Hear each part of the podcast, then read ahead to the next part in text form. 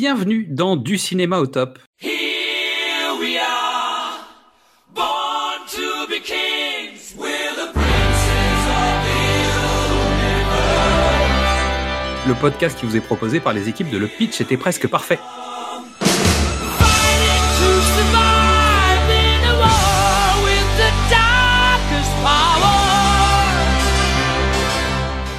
Comment passer du cinéma au top, c'est simple. Il suffit d'avoir une chanson qui marque et se démarque.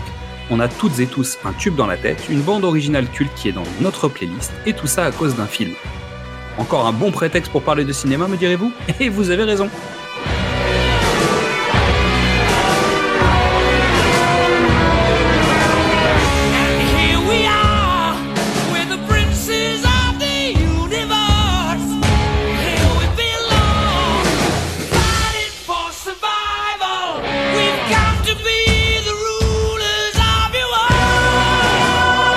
Pour cette mission, je me suis entouré des meilleurs.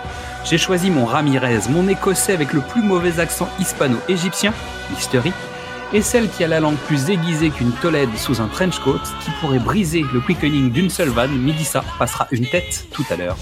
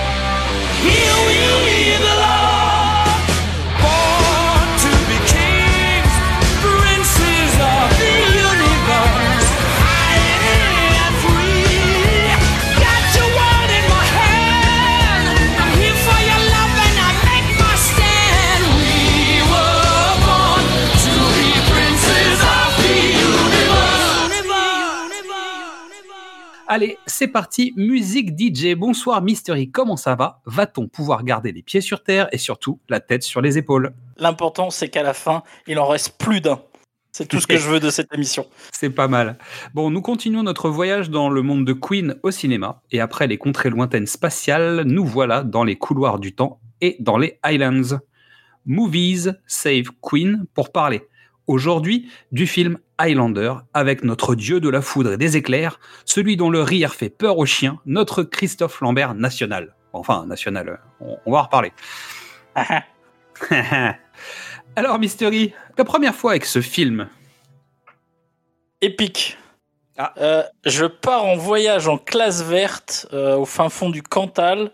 On est dans un car qui fait couchette. Je dois avoir je probablement 14 ans. Euh, J'ai pas sommeil. Je passe la tête à travers la couchette et il y a un écran cathodique 4 tiers euh, qui doit faire 30 cm en haut du couloir du, du bus qui passe un film qui finit, je, je m'en souviens plus. Et puis ensuite Highlander. Je m'assois au milieu du couloir, je le regarde en silence parce que tous les autres enfants dorment. Donc et dans je le vois. silence, c'est-à-dire que la- même la télé ne fait pas de bruit. Ah non, mais il n'y a pas de son. Y a pas de son, Puis de toute façon, je suis loin, donc euh, je me rapproche, mais, mais je suis tout seul dans le car avec le chauffeur. tout le monde dort et je regarde un film muet qui est génial. Merci Russell Mulcahy, c'est ça à ça qu'on reconnaît un grand réalisateur. T'as pas besoin de dialogue. Non. T'as pas besoin. Après, la question, c'est est-ce que le film est meilleur avec ou sans ces dialogues?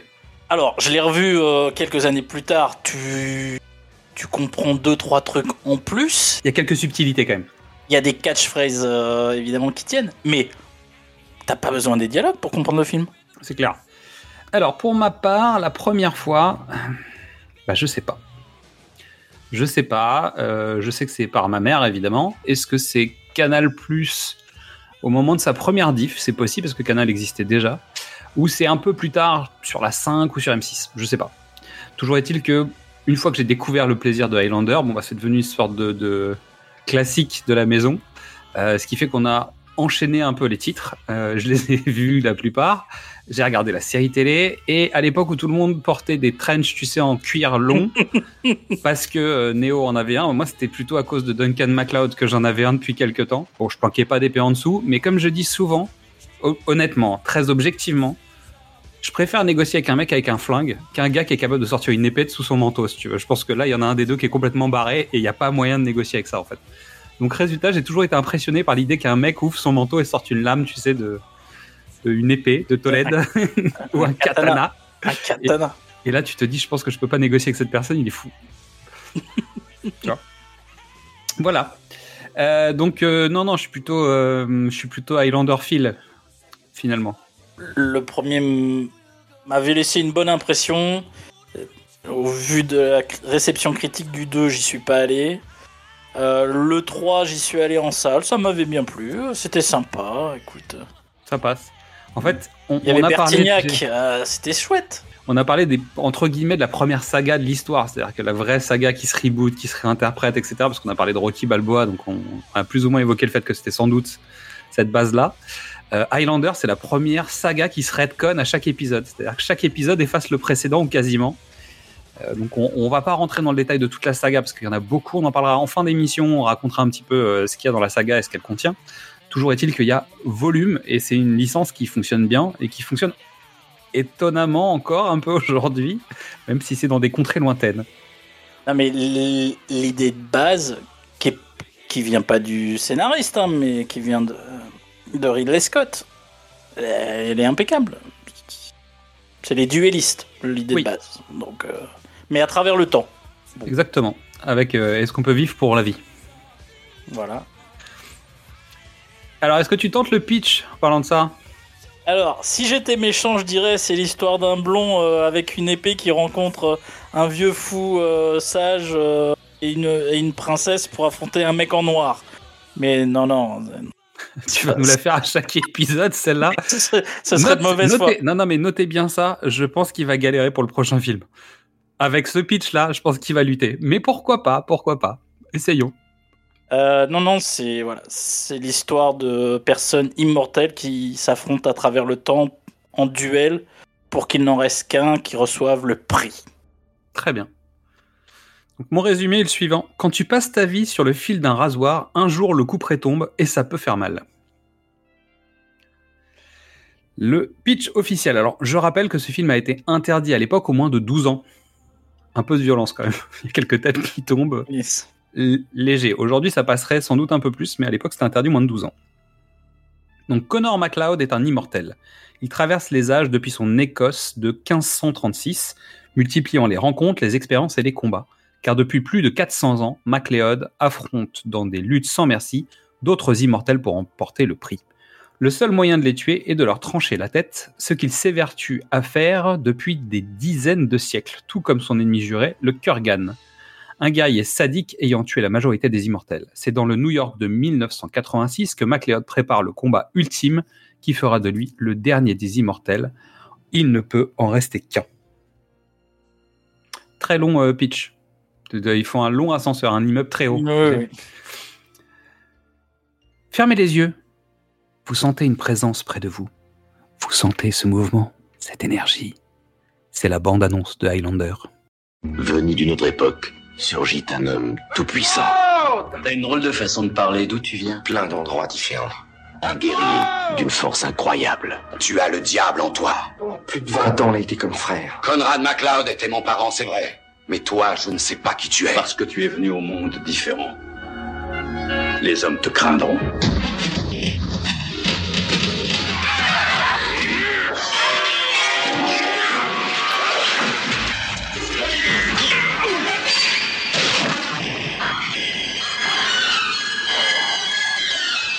Un homme incertain de son avenir. Alors tout ça veut dire, Brenda, que tu es en face d'un homme qui vit depuis au moins le 18e siècle. Ça n'est pas possible. Il est hanté par son passé.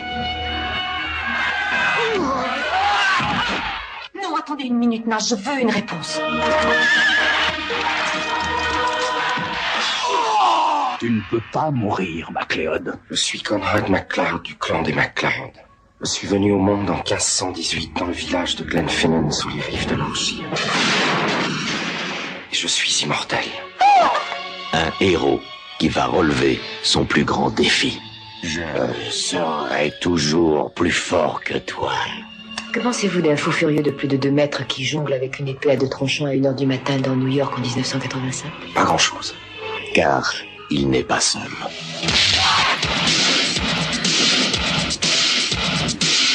À la fin.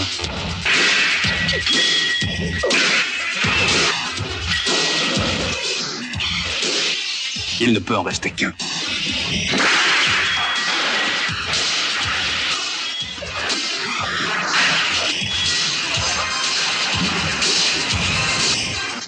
Highlander, il ne peut en rester qu'un.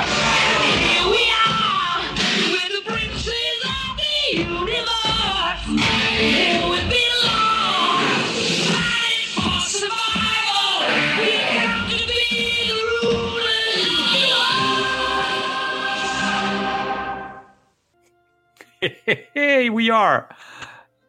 Bah voilà, hein, je pense que l'énergie est là, tu sais, euh, tu, tu sens Queen en fait, tu vois. C'est bien présent quoi. Puisque c'est le moins, le moins Queen. Queen apporte énormément au film. Non, Ah si. non. La musique, c'est pas Queen qui apporte le plus. C'est Michael Kamen et tu le sais comme moi. Non, non, non, non, non. Le film est, est un film d'action et un film romantique. Queen est là pour l'action. Michael Cameron, qui sait faire comme personne du « Eh, elle est pas mal ta mélodie, je vais en faire une musique romantique ». Là, lui est là pour le, le, le sentiment, le mélodrame, l'amour, le... Vous, vous sentez Ça- le plaisir qu'on a de retrouver Michael Kamen ou pas Ah, évidemment. Parce que bon, on a, on a déjà parlé de lui deux fois. hein. On en a parlé pour Du cinéma au top épisode 2, puisqu'en fait, il avait fait la musique de Robin des Bois, Prince des voleurs. Bah, L'autre partie de Brian Adams, en fait. bah, le- voilà. Et euh, il était dans Qu'est-ce que c'est bon d'épisode 16, puisqu'on avait parlé de Permis de tuer. Exactement. Puis un jour, on parlera peut-être de l'arme fatale, et puis des Die Hard, et puis, euh, puis de tout ça, quoi. Hein? Peut-être. Euh, Là, t'entends le riff de guitare. Alors, présentation du film. Titre original Highlander, date de sortie 1986. Réalisateur Russell Mulcahy. Scénario Gregory Whedon, Peter Bellwood et Larry Ferguson. Durée 116 minutes. Avec au casting Christophe Lambert dans le rôle de Connor MacLeod. Roxanne Hart dans le rôle de Brenda.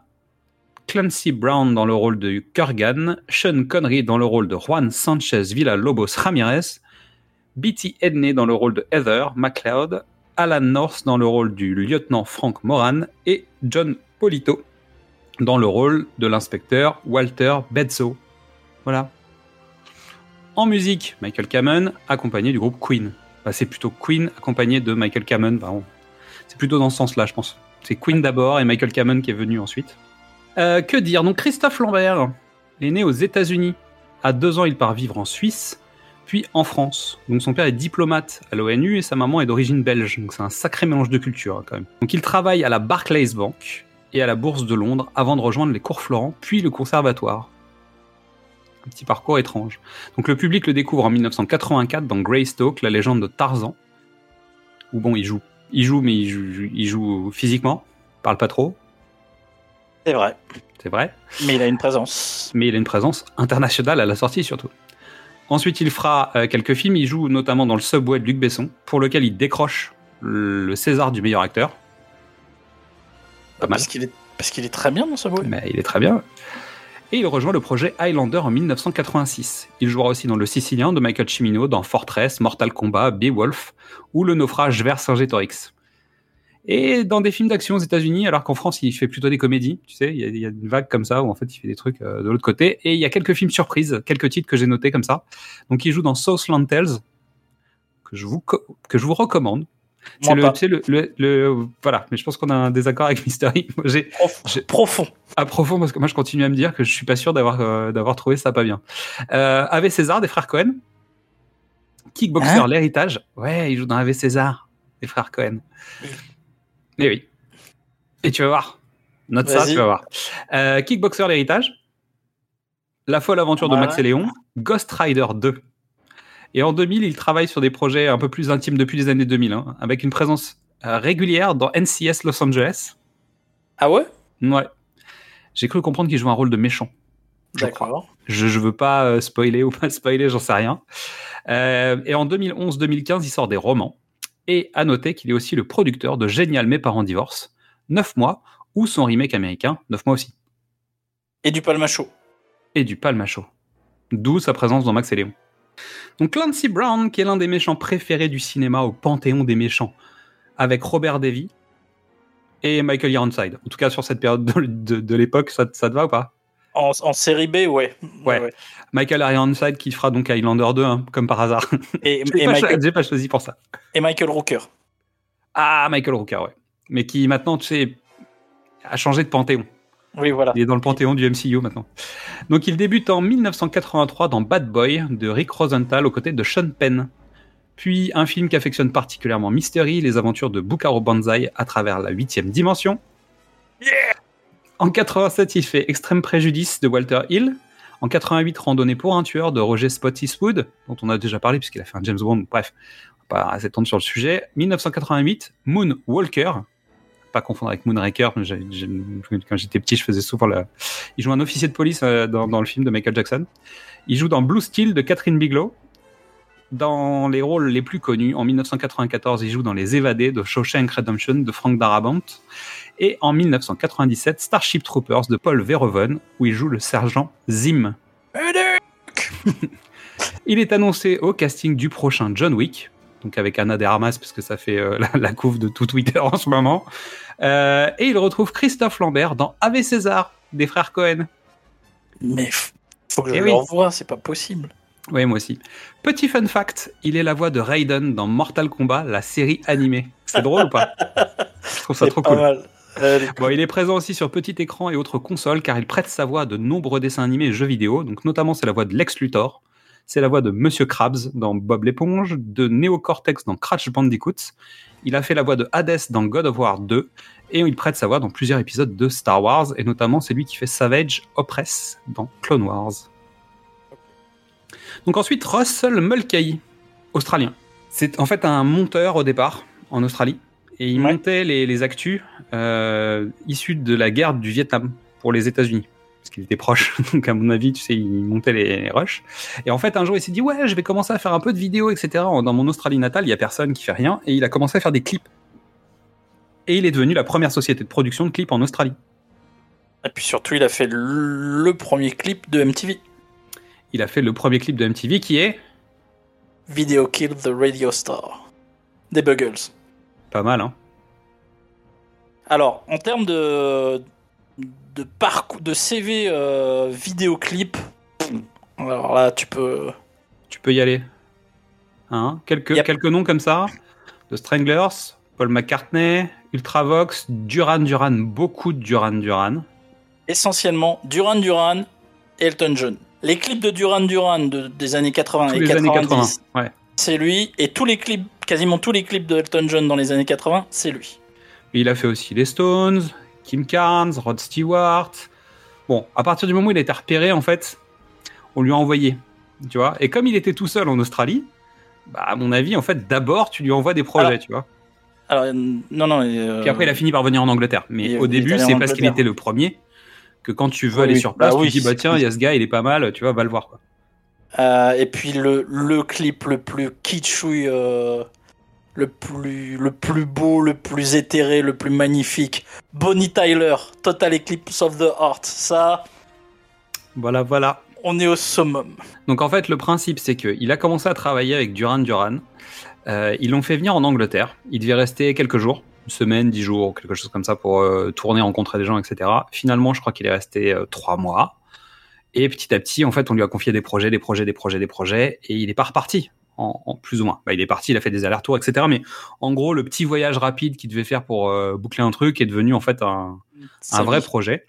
Euh, on lui a confié la réalisation d'un premier film qui s'appelle Razorback, qui est Alors. un bon pur série B. euh, Non, non, ce n'est pas un bon pur série B. si, c'est un, un- bon. C'est un, des, un films les plus influents sur ma vie à moi. C'est ça. D'accord, vas-y go. Il fait un, un clip qui s'appelle Hungry Like the Wolf, qui, est tourné au Sri Lanka, qui est une espèce de, de ressucé d'Indiana Jones, mais qui a ses qualités. Et donc, tu as un producteur qui fait Eh, lui, il est capable de faire des trucs. Un producteur australien qui a produit L'année de tous les dangers, etc. Et il l'appelle, il dit Eh, ça te dit de faire un film? Ah ouais Depuis le temps que je veux faire un long métrage. Puis d'accord, il fait Ah, mais c'est quoi, au fait? C'est l'histoire d'un cochon géant tueur ah bah ok. Ah, Donc, disons que tout le monde s'est dit qu'il était en capacité de faire ce genre de truc. Parce qu'il était plutôt inventif, plutôt créatif comme, euh, comme réel.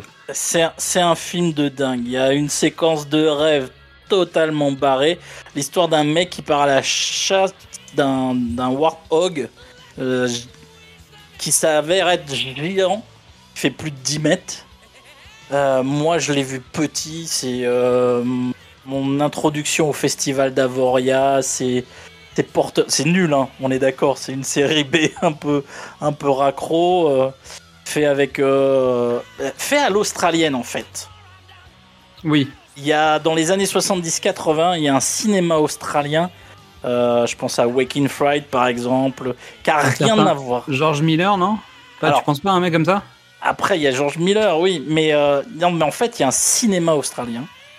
Mad Max, c'est le, c'est juste le- la pointe de l'iceberg.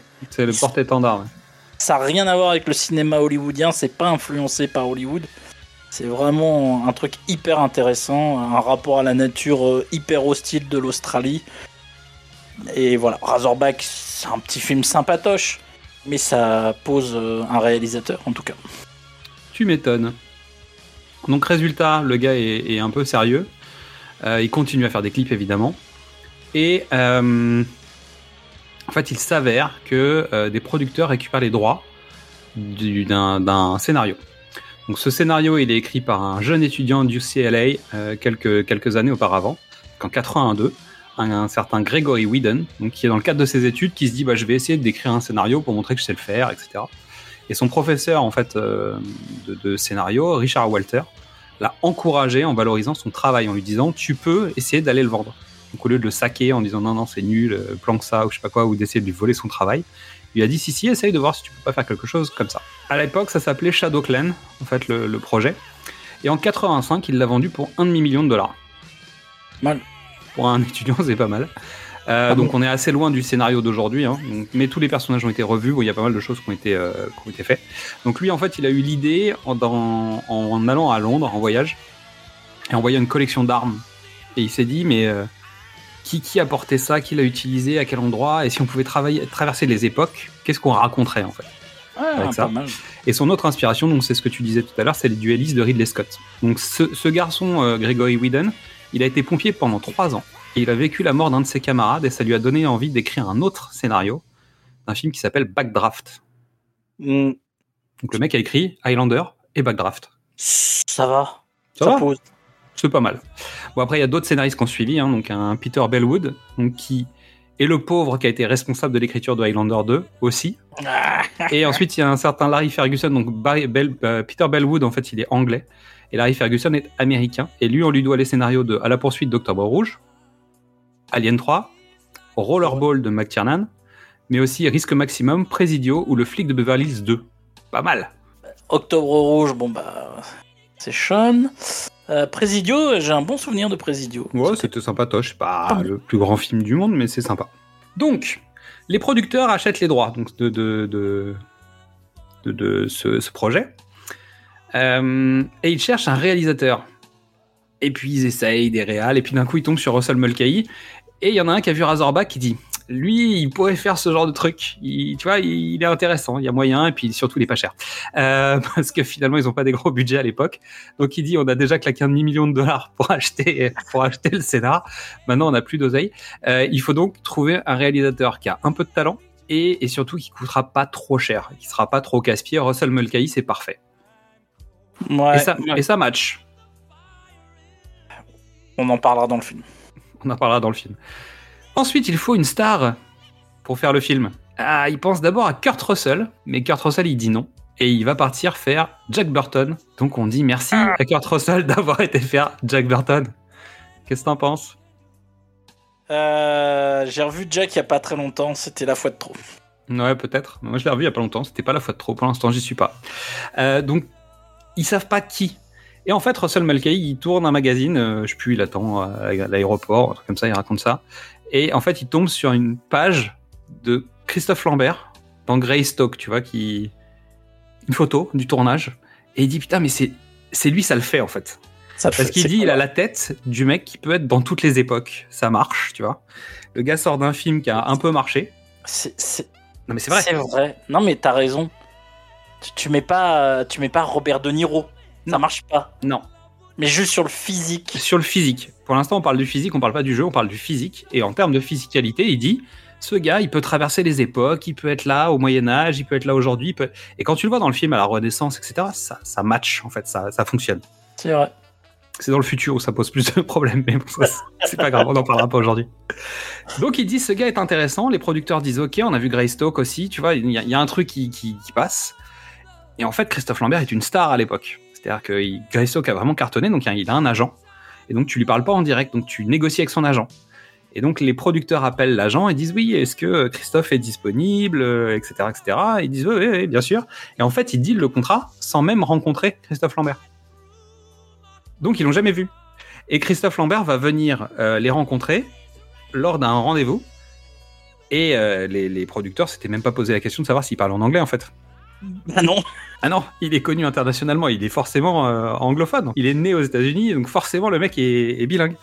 C'est Christopher Lambert. Ouais, c'est Christopher Lambert. Mais en fait, Christopher Lambert, il parle pas un mot d'anglais.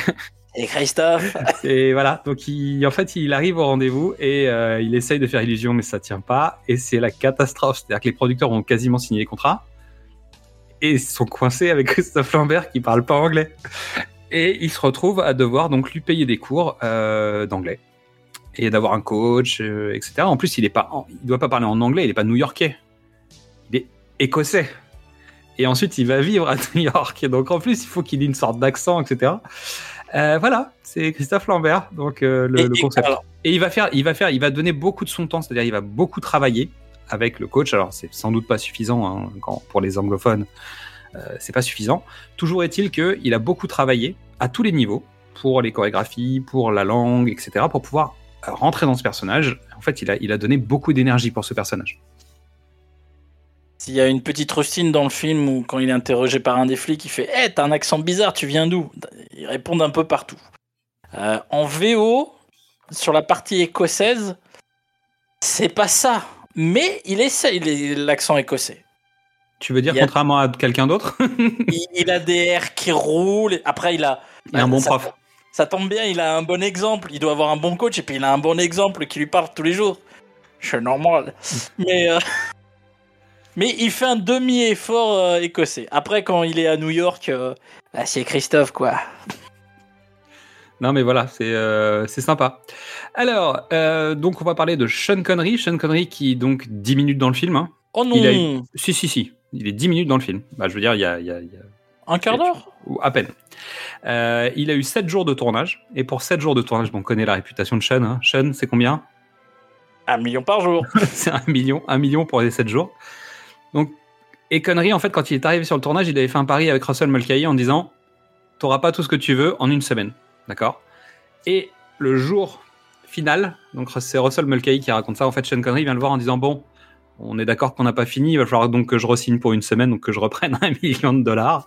Et Russell Mulcahy appelle son cadreur et dit Sean Connery ne bouge pas. Donc il lui dit tu vas regarder en haut, tu vas regarder en bas, tu vas regarder à droite, tu vas sourire, tu vas faire la tête, tu vas reculer, tu vas, tu vas ricaner.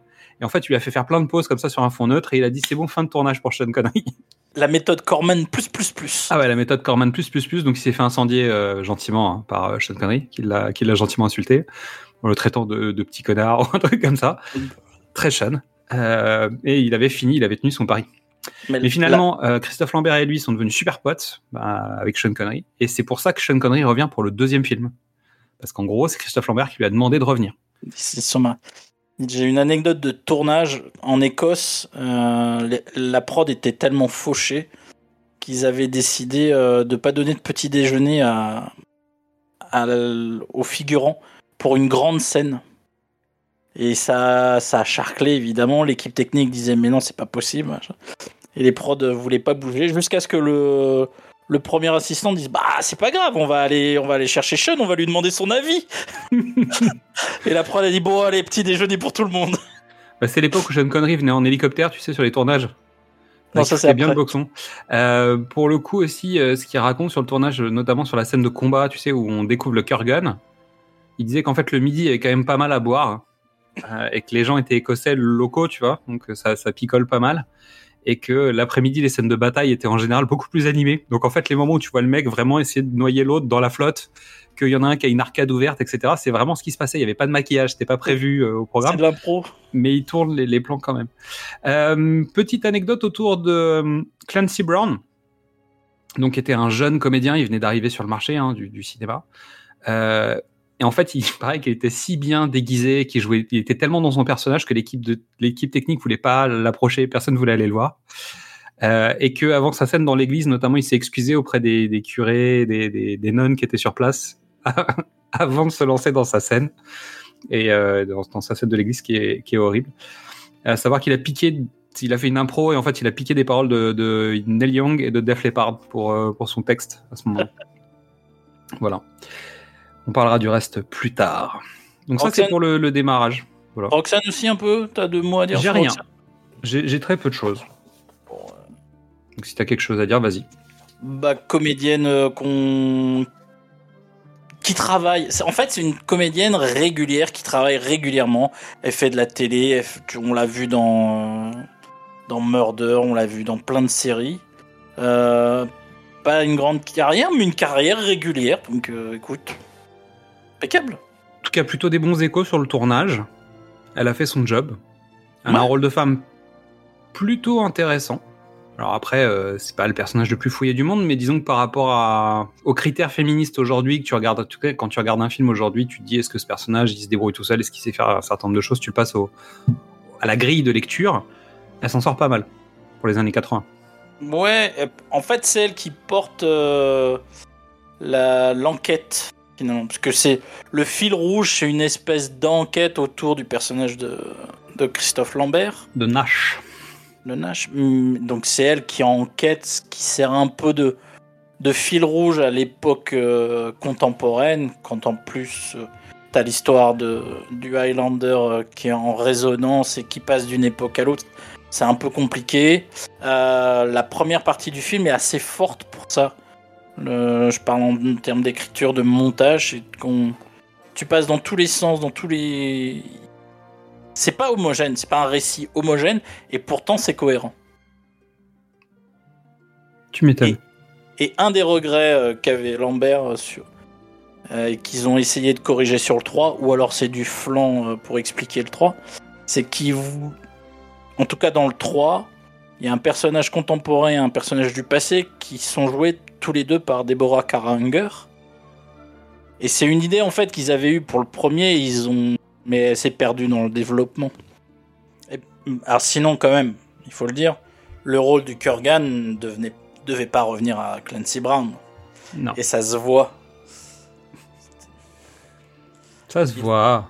Alors, moi je. Mais le- cette anecdote révèle des trucs. Ça m'a permis de revoir le film pour préparer l'émission euh, sous un autre regard et je comprends mieux certaines choses. Donc, évidemment, il y a un grand méchant, il est balèze, il est fort, il fait peur. À qui on demande? À Arnold. Euh, donc, non, mais Arnold, il avait fait les deux derniers films euh, parfaits pour le rôle. Un mec en cuir, un mec qui manipule une épée. Je veux dire, il n'y avait pas besoin de le préparer. Il était au taquet. Il manquait que les épingles à nourrice, il était au taquet. Quoi. Donc, il y avait un peu de reconstruction faciale dans Terminator aussi. Voilà, donc euh, Russell Mulcahy euh, se retrouve sans comédien, il va à une soirée euh, de réalisateur de clips, il tombe sur Sting, qui vient de faire un film avec Clancy, qui fait bah c'est pas grave, je te présente Clancy, va voir, va le voir, ça le fera, le mec est cool, il est sympa, il a le physique d'Arnold. Sachant que donc il a été évoqué par la même occasion le fait que Sting puisse jouer le rôle de Connor McLeod et surtout qu'il puisse faire la musique. Eh, ouais Eh ben oui. Mais bon, eh. Michael Cameron, tout ça, bon, c'est pas pour maintenant. Alors. ce sera plus tard. Mm, mm, l- J'ai vu à l'époque, il y a très longtemps, une interview de Christophe Lambert qui disait que quand il justement il bossait à la Barclays et qu'il était à Londres, il se bouffait du Queen tout le temps. Mais genre lavage de cerveau parce qu'on on était dans la grande grande période de Queen. Et donc il dit lavage de cerveau. Donc quand on me propose un film, je dis moi je veux ce groupe. Ça c'est la légende de Christophe Lambert. Euh, Russell Mulcahy dit que ça vient de lui, en partie. Alors ça a pris du temps, mais finalement, en gros, à un moment, il a pu, par le biais de quelqu'un, rencontrer le, le groupe. Parce qu'il connaissait tout le monde dans la musique, mais il les connaissait pas. Donc il dit, bah, j'ai demandé, euh, et puis finalement, j'ai réussi à les avoir pour leur parler du truc, quoi. Et d'où les 20 premières minutes euh, qu'il a pu leur montrer du film. Et Queen, ayant vu les 20 premières minutes du film, ont dit, OK, go, on va faire plus que un bout du film. Qui était finalement, à la base, juste le générique d'ouverture, je crois. C'est ça le, le deal au départ, et ça, ça passe par les producteurs. Ouais, ouais, mais je sais pas qui a fait quoi. Donc ça se trouve, tout le monde était d'accord pour que ce soit Queen. hein. Bah, tu vois, il y en a un qui parle et puis non mais c'est une réunion et puis ah Sting machin et l'autre il dit ah moi j'aimais bien Queen tiens j'aimais bien Queen hop là les deux les deux ont eu l'idée en même temps Exactement.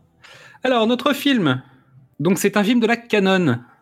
alors c'est un film non c'est un film, Un film distribué par la Canon en Europe, c'est ça?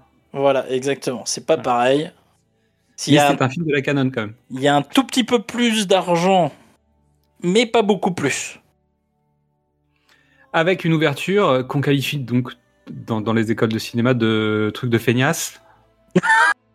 C'est-à-dire que t'as un carton avec du texte et t'as la voix de Sean Connery qui te raconte euh, Eh, les eh, aventures eh, des immortels. Eh, oui, oui, oui, oui, oui. eh, au début des aventures de Robin des Bois de, avec Errol Flynn, il y a un, car- du- un carton avec du texte. hein. Alors, c'est pas un truc de feignasse. Convention De feignasse. Non, c'est une convention entre les auteurs et le spectateur pour dire que c'est un récit historique qui va se passer dans l'histoire. Qu'on qu'on va tout pas prendre trop de temps à faire des mises en scène pour t'expliquer ce qui s'est passé avant, qu'on commence direct en plein milieu de l'action. Non, on non, mais je suis sérieux. Tu Ouais, regardes J'imagine, j'imagine bien. Toujours est-il que tu sais comme moi que c'est quand même un truc où, au lieu de te faire chier à raconter des trucs par ta mise en scène, etc., etc., bon bah tu mets un carton au début, euh, qui défile dans un sens, dans l'autre, on s'en fout, hein, peu importe. c'est important. Ça permet de placer un contexte direct et de rentrer plus vite dans le, le feu de l'action. Ah ouais, et surtout, tu demandes à, à Sean Connery de faire une voix quand il est en Espagne, en train de s'entraîner avec son accent, avec son accent, qui Ah. fait une espèce de voix comme il peut dans les chiottes de l'endroit où il se trouve, euh, qui fait écouter aux producteurs par téléphone le son que ça donne, et les producteurs ayant une déformation du téléphone disent ouais ça a l'air de passer, ça et ça donne le son de ce truc. Mais c'est pas mal. Mais ça passe. Ça passe. Et tout de suite après, le temps que tu te dises mais attends, il est bizarre le son, bam, Queen, Princess of the Universe. Réglé.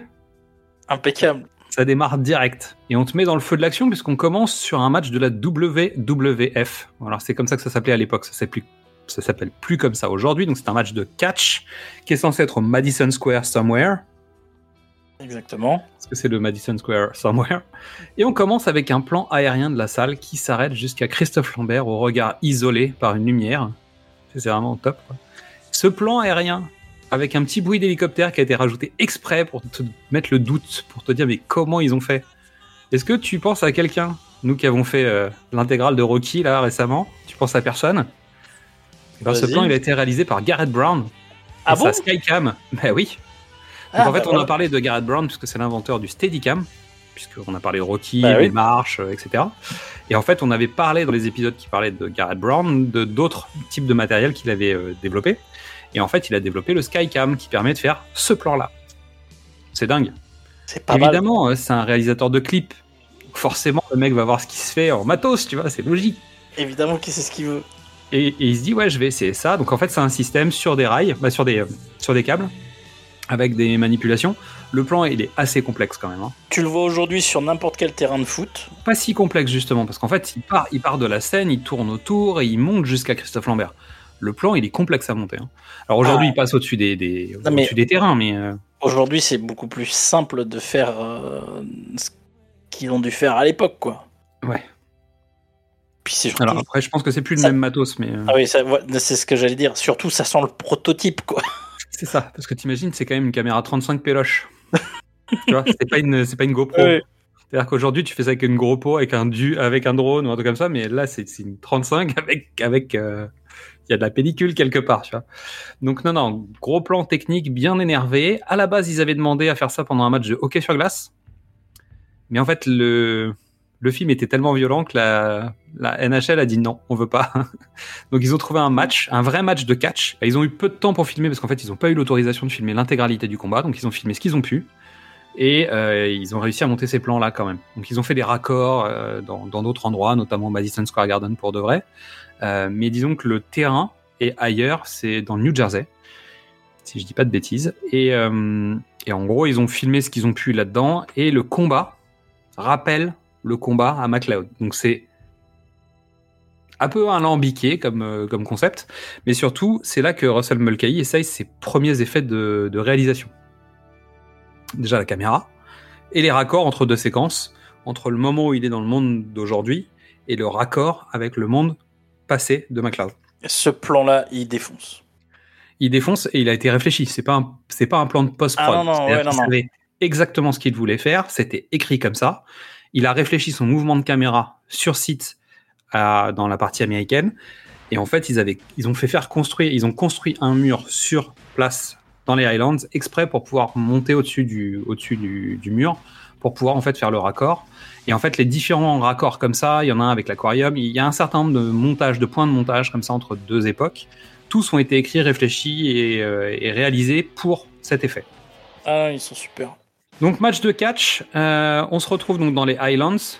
Donc il y a, une, il y a une, scène de, une scène de bataille qui est mise en parallèle avec la séquence de catch. Donc Connor finit par se lever. Donc Connor, parce qu'en fait, euh, Connor. c'est, tu vois, il s'appelle pas pareil euh, en anglais. Donc il se lève, il va au parking et il se retrouve face à Fazil. Fazil est un homme d'un certain âge qui sort une épée et l'attaque. Connor, lui aussi, sous son trench coat, sort une épée. Donc il était assis hein, dans le. Oui. Donc il a un trench. Il était assis. Tu peux pas t'asseoir sur un katana quand t'as un trench. Hein, on non, est si d'accord que c'est un- une convention d'écriture. Mais non, si tu tends la jambe. Bien sûr. Donc, c'est un peu étrange. Pour la première fois, je pense qu'un un spectateur d'aujourd'hui qui voit ça va trouver Alors, ça quand je- même particulièrement bizarre. Surtout que Fazil fait des, des saltos arrière avec une épée dans la main. Et ça, tu sais que c'est pas une bonne idée. Bah, il a pas l'épée d'ailleurs, hein, à plein de moments, alors qu'il est censé l'avoir. Mais des saltos avec une épée dans la main, tu sais qu'à un moment ça va déraper, tu vas te perdre un orteil ou un truc comme ça.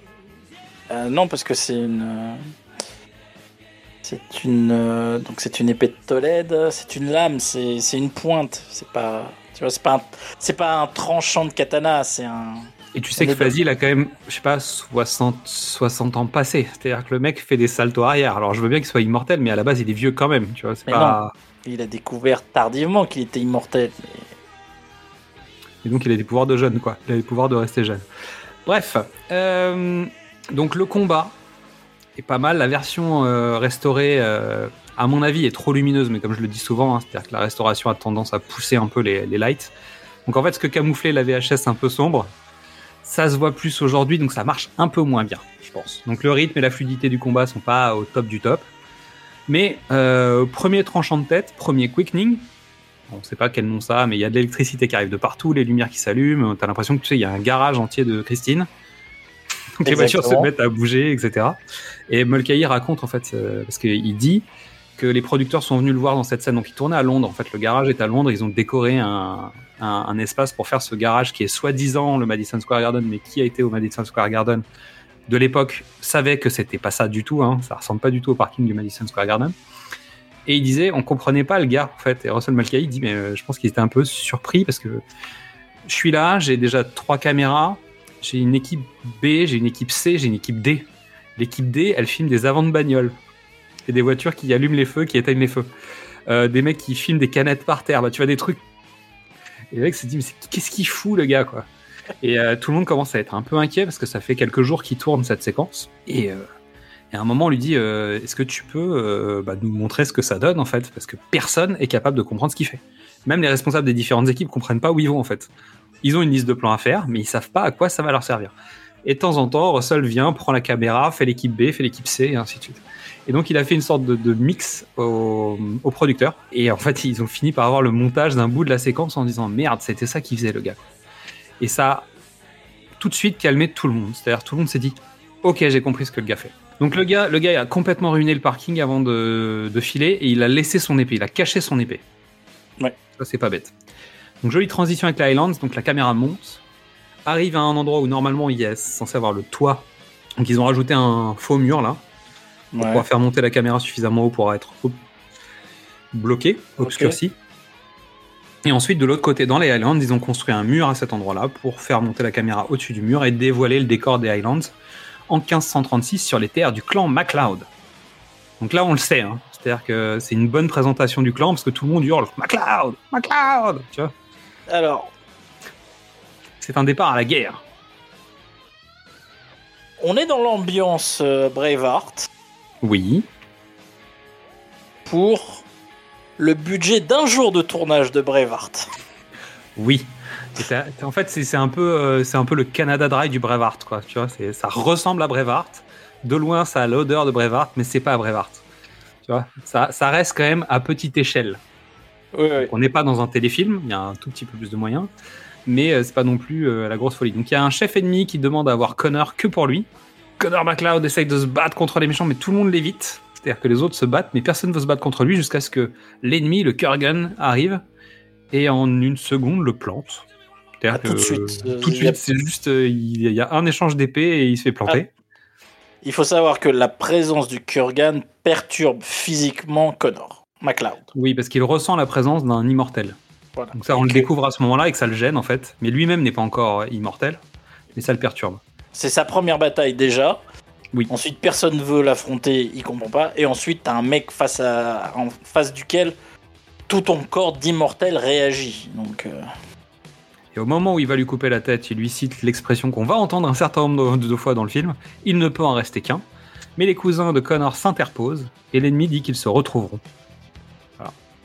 Et ensuite, il y a un- une transition dans l'œil. Mais malheureusement, en fait, il y a dû avoir des rushs qui n'ont pas été euh, numérisés, tu sais. Donc en fait, tu as un bout euh, mal nettoyé de l'œil qui reste. euh, Et le raccord, en fait, est pas terrible. Mais donc, on, a, on revient au parking. Connor est dans sa voiture décapotable. Il sort à fond de balle du, du parking. Tu sais pas pourquoi il fait ça. Mais il conduit pas mal. Bon, voilà, ça roule. Et la police l'arrête à la sortie du parking. Et tu ne sais pas pourquoi. Non. Pourquoi ils sont là si vite? Pourquoi ils Non. l'arrêtent lui parce qu'il sort en voiture Le mec n'a pas le droit de partir du stade, peut-être, tu vois. Genre, t'as pas vu la fin du match, t'es forcément louche. Et donc, on découvre Monsieur Nash. Donc, retour aux Highlands. Connor est mort. Et là, tu dis, mais je comprends rien ce film, en fait, c'est bizarre. Heureusement, on a, on a fait le pitch avant, mais sinon, non. c'est. Ah là là, retour au parking. Donc, Brenda est sur le site. Donc, Brenda, c'est une policière, spécialiste des épées, qui a été euh, contactée. Donc, elle travaille au poste de police, mais en même temps, elle écrit des livres sur les épées. Bon, elle est. non, C'est une, c'est une spécialiste qui aide la police de temps en temps. C'est une consultante. consultante qui, a- qui travaille euh, souvent au poste. Bah oui. Parce qu'il y a beaucoup d'épées à New York qui se baladent. Sans doute.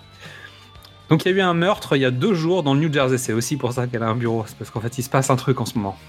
C'est sans doute le prix qui arrive, tu sais. Eh oui. Et elle retrouve l'épée de Fazil. Et elle se dit Waouh, quelle épée? Donc Connor Nash est au poste. Donc le flic arrive avec l'épée et il a une petite histoire toute prête à lui présenter. Il lui dit L'épée vaut très très cher. T'as voulu faire un deal avec le gars, ça s'est pas bien baissé, tu lui as tranché la tête, fin de l'histoire. Et donc euh, Connor s'embrouille un peu avec le flic, hein, évidemment, parce que tu fais ça quand t'es euh, au poste. Bah c'est oui. normal de te taper. Bah, c'est les années 80 en même temps et on est à New York. Exactement. T'es un b-boy ou t'es pas un b-boy? Giuliani est pas encore arrivé, donc en fait New York c'est la zone. Sans blague, New York, c'est la zone dans les années 80. Quoi. Oui.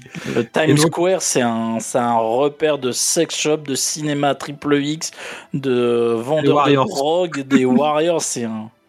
C'est les Warriors, donc en fait on est dans un jeu vidéo. L'objectif donc du double dragon euh, Lambert est de s'en sortir de ce commissariat. Donc en ville, un autre entend l'histoire à la radio, hein, et il semble savoir de qui on parle Eh, sur la musique de Gimme the Price. Hmm, le Kurgan punk. rock, rock and roll. Euh, et il s'installe dans un hôtel et une sacrée cicatrice au cou, et on le reconnaît, donc c'est l'homme des Highlands qui a tué Connor au tout début. Et il construit une épée et il s'entraîne. Et une prostituée arrive. Et en anglais, ça, je sais pas ce que ça donne en français, parce que t'as vu, j'ai changé, je l'ai regardé en VO. Pas mal, c'est joli. Et elle dit, ouais, je m'appelle Candy. Donc euh, lui, il est en premier plan, à genoux, il vient de finir de s'entraîner. Elle, elle est derrière, donc tu la vois, et elle dit, ouais, je m'appelle Candy. Et le mec, tu sais, la ziote juste en tournant la tête, et il dit, yes, you are. Un, un plan que n'aurait pas renié euh, Brian De Palma. Clairement. Et surtout, Ah. je, suis un, je suis un moment où oui, t'en es un. c'est magique. Parfait. J'adore ce plan. Donc, Brenda reçoit des extraits de métaux de la plaie et dans les vêtements de Fazil et elle décide de retourner au Madison Square Garden parce qu'elle a dû louper quelque chose. Donc, elle arrive au moment précis où MacLeod vient chercher son épée. Oh. Parce qu'il y retourne, évidemment. Le criminel retourne toujours. lettre piégée. Je l'ouvre. Pas. Il n'y a plus de pivert. Bon, là, c'est exactement ce qu'on appelle. le- Bah, ça, ça tombe bien alors. Donc, elle retrouve un morceau de métal dans un des pylônes où l'épée de Connor s'est plantée. Et lui, il, bah, il essaye de se barrer avec son épée, mais il n'y arrive pas. Donc, elle va boire un verre sur la musique de Queen, parce que en fait, Queen sera à peu près dans chaque musique du film. il y a Queen. On le dit, ils ont composé 6 titres, je crois. 6 ou 7 6 ou 7. six, six titres euh, pour, le, pour le film, qui sert de support à l'album euh, A Kind of Magic. Donc euh, il y, a, y a tout le temps des chansons. Euh, ils ont même composé des morceaux de, des morceaux de chansons qui sont pas dans l'album A Kind of Magic, des, des morceaux de trucs, Oui. des idées, des, des bouts de machin pour compléter. On en parlera d'un spécifiquement tout à l'heure, mais euh, Mais chacun, chacun a son idée. Donc là, c'est une chanson de John Deacon. Euh, une espèce de balade en 6-8 euh, ou en 3-4. Une, une espèce de truc un peu valse, euh, mignon, sympa. Voilà. donc elle, est en train de boire un verre et puis Connor arrive. Pardon. Par rapport au gros rock de Princes of the Universe euh, de Brian May, on est dans une autre phase. Claire. C'est Brian May ou c'est Roger Taylor qui a fait euh, Princess Oh, je pense que c'est les deux. On, on verra tout à l'heure parce que j'ai le détail. Donc elle est en train de boire un verre. On la voit en premier plan. Arrive Connor en deuxième plan. Une lumière extra violente vient de l'extérieur, puisque c'est de nuit évidemment, donc euh, c'est c'est normal. Donc là, par exemple, Mulcahy, il a eu le droit des réflexions, tu sais, de la part de l'équipe en disant mais qu'est-ce que tu fous en fait? Les producteurs qui étaient là lui disent mais qu'est-ce que tu fous euh? Et il dit bah non mais j'ai besoin qu'on voit l'extérieur, tu vois, pour que ça ça contraste. Et ça marche. En fait, s'il te le dit pas, moi je vois pas le plan, j'y fais pas attention en fait. Mais fous. non, on s'en fout, c'est de la vidéo. Mais justement, le truc, c'est que une fois qu'on te le dit, tu regardes, tu dis, bah oui, évidemment, il fait nuit dehors, donc c'est bizarre d'avoir une lumière, tu sais, genre, mais pétant de l'extérieur, quoi. Donc lui, il arrive en mode Cringe Forcer 3000. mais vraiment, genre, il, il- Ouais. il est, il est étrange. Moi, j'appelle les flics. Mais en même temps, elle sait qui c'est, donc tu vois, c'est un- en plus, c'est très bizarre. Ce truc est très particulier. Mais je, je trouve que ça pose le personnage. Ah oui, il a peur de rien. un- non, mais c'est un mec hors du temps Ah oui, oui, mais il est un peu fou quand même. et hors de l'humanité. C'est ça. Plutôt ça. Donc elle l'envoie chier, il la laisse filer, mais, à main- mais maintenant c'est elle qui le suit. Et ça c'est étrange. Donc Connor sent quelque chose, il intercepte Brenda et ils se font attaquer tous les deux par le Kurgan. Il est lourd avec son épée, hein, et MacLeod il est un peu léger quoi. Tu, tu sens que l'épée, ils font pas le même poids. Non. Hein Donc la police intervient avec un hélicoptère en disant ne bougez pas, on vient vous chercher, bougez pas, on va se poser. non, non, mais pourquoi vous partez? Restez, restez là, ne bougez pas. Donc il y a un petit raccord entre New York et, euh, et Londres à ce moment-là. Oui. Que ils sont dans la rue à New York. Quand ils arrivent sur le terrain, euh, le terrain vague, en fait, ils sont à Londres. Super raccord. Euh, ils ont travaillé aussi. Ils avaient noté pas mal de choses pour le raccord entre les, séquences lumineuses pour que la lumière de la rue new-yorkaise soit rappelée en fait sur ce terrain vague euh, londonien. Donc là, il y a un retour aux Highlands. Connor est vivant, mais son cousin a vu la blessure, donc il... c'est pas possible. Donc tout le monde pense qu'il est maudit, et à commencer par sa femme de l'époque. Donc il est chassé.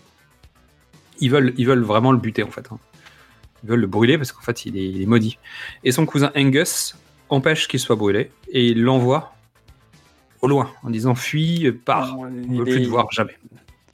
il est banni. Il est complètement banni. Il est Et donc il part avec son poteau là, parce qu'il a été, euh, il a été attaché. Et en fait il part, et t'as un plan où t'as la lune qui est à peu près à 4 mètres de lui. Oui. Parce que les matte painting de l'époque, bon c'est un peu hasardeux encore. On s'en fiche, c'est beau. C'est- joli, mais la lune elle est quand même super proche. Donc maintenant que je vous ai dit ça, je vous ai tué le plan. On s'en fout. jamais.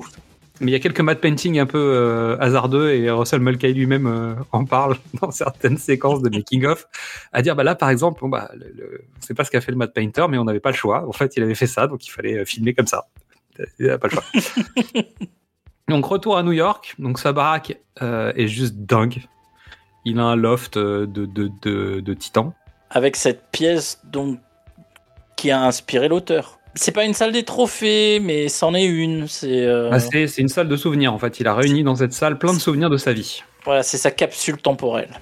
Clairement. À savoir que dans cette pièce, il y a des éléments qui appartiennent à Ramirez, notamment quand tu fais attention. Ouais. Il y a le peacock, euh, le peacock, le peacock hat et la veste, je crois, de, de Ramirez. Donc retour aux Highlands. Donc euh, maintenant, euh, Connor vit une vie de couple avec une certaine euh, Heather. Ils ont l'air très contents, ils sont très heureux, ils batifolent, etc. Jusqu'à ce qu'un cheval à quelques, est à quelques centimètres d'éclater la tête de Heather. et là arrive Ramirez, qui sait que Highlander est Highlander, que MacLeod est immortel, qu'il doit l'entraîner pour on ne sait quelle raison obscure, parce qu'il pense que c'est lui le, bah, le, le détenteur potentiel du prix. Et en fait, tu sais pas d'où ça sort, ça. Ça, pour le coup, c'est pas du tout expliqué. Non.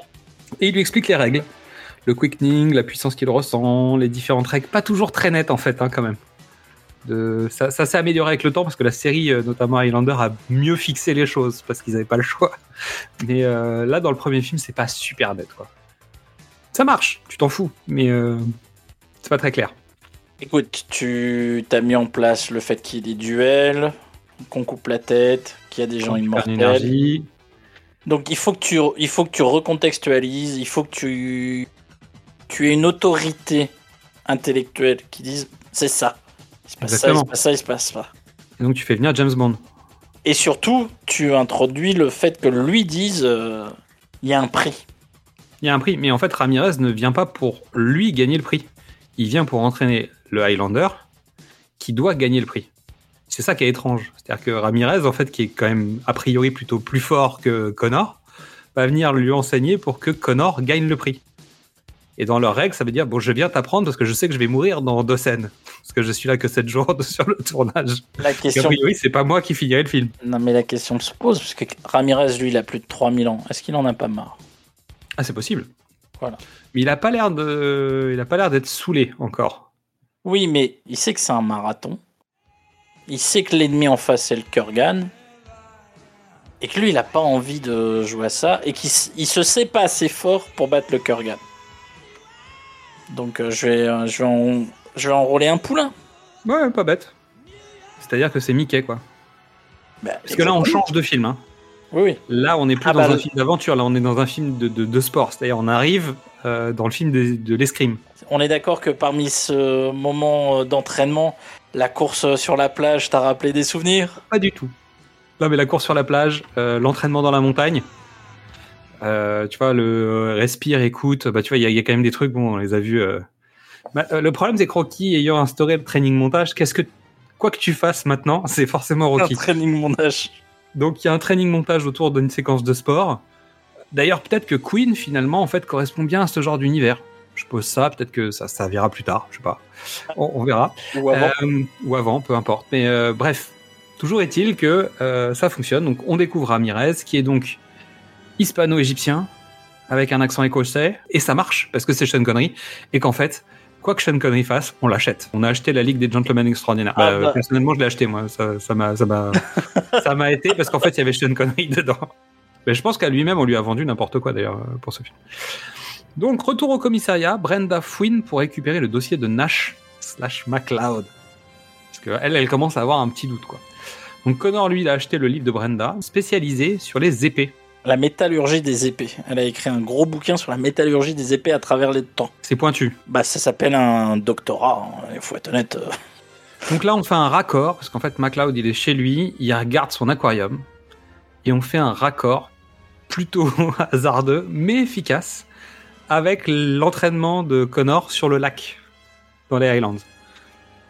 Et c'est là que Connor découvre que il ne peut pas mourir sous l'eau. Et ça, en revanche, c'est pas très clair, tu vois. Par exemple, ça, c'est une règle qui est...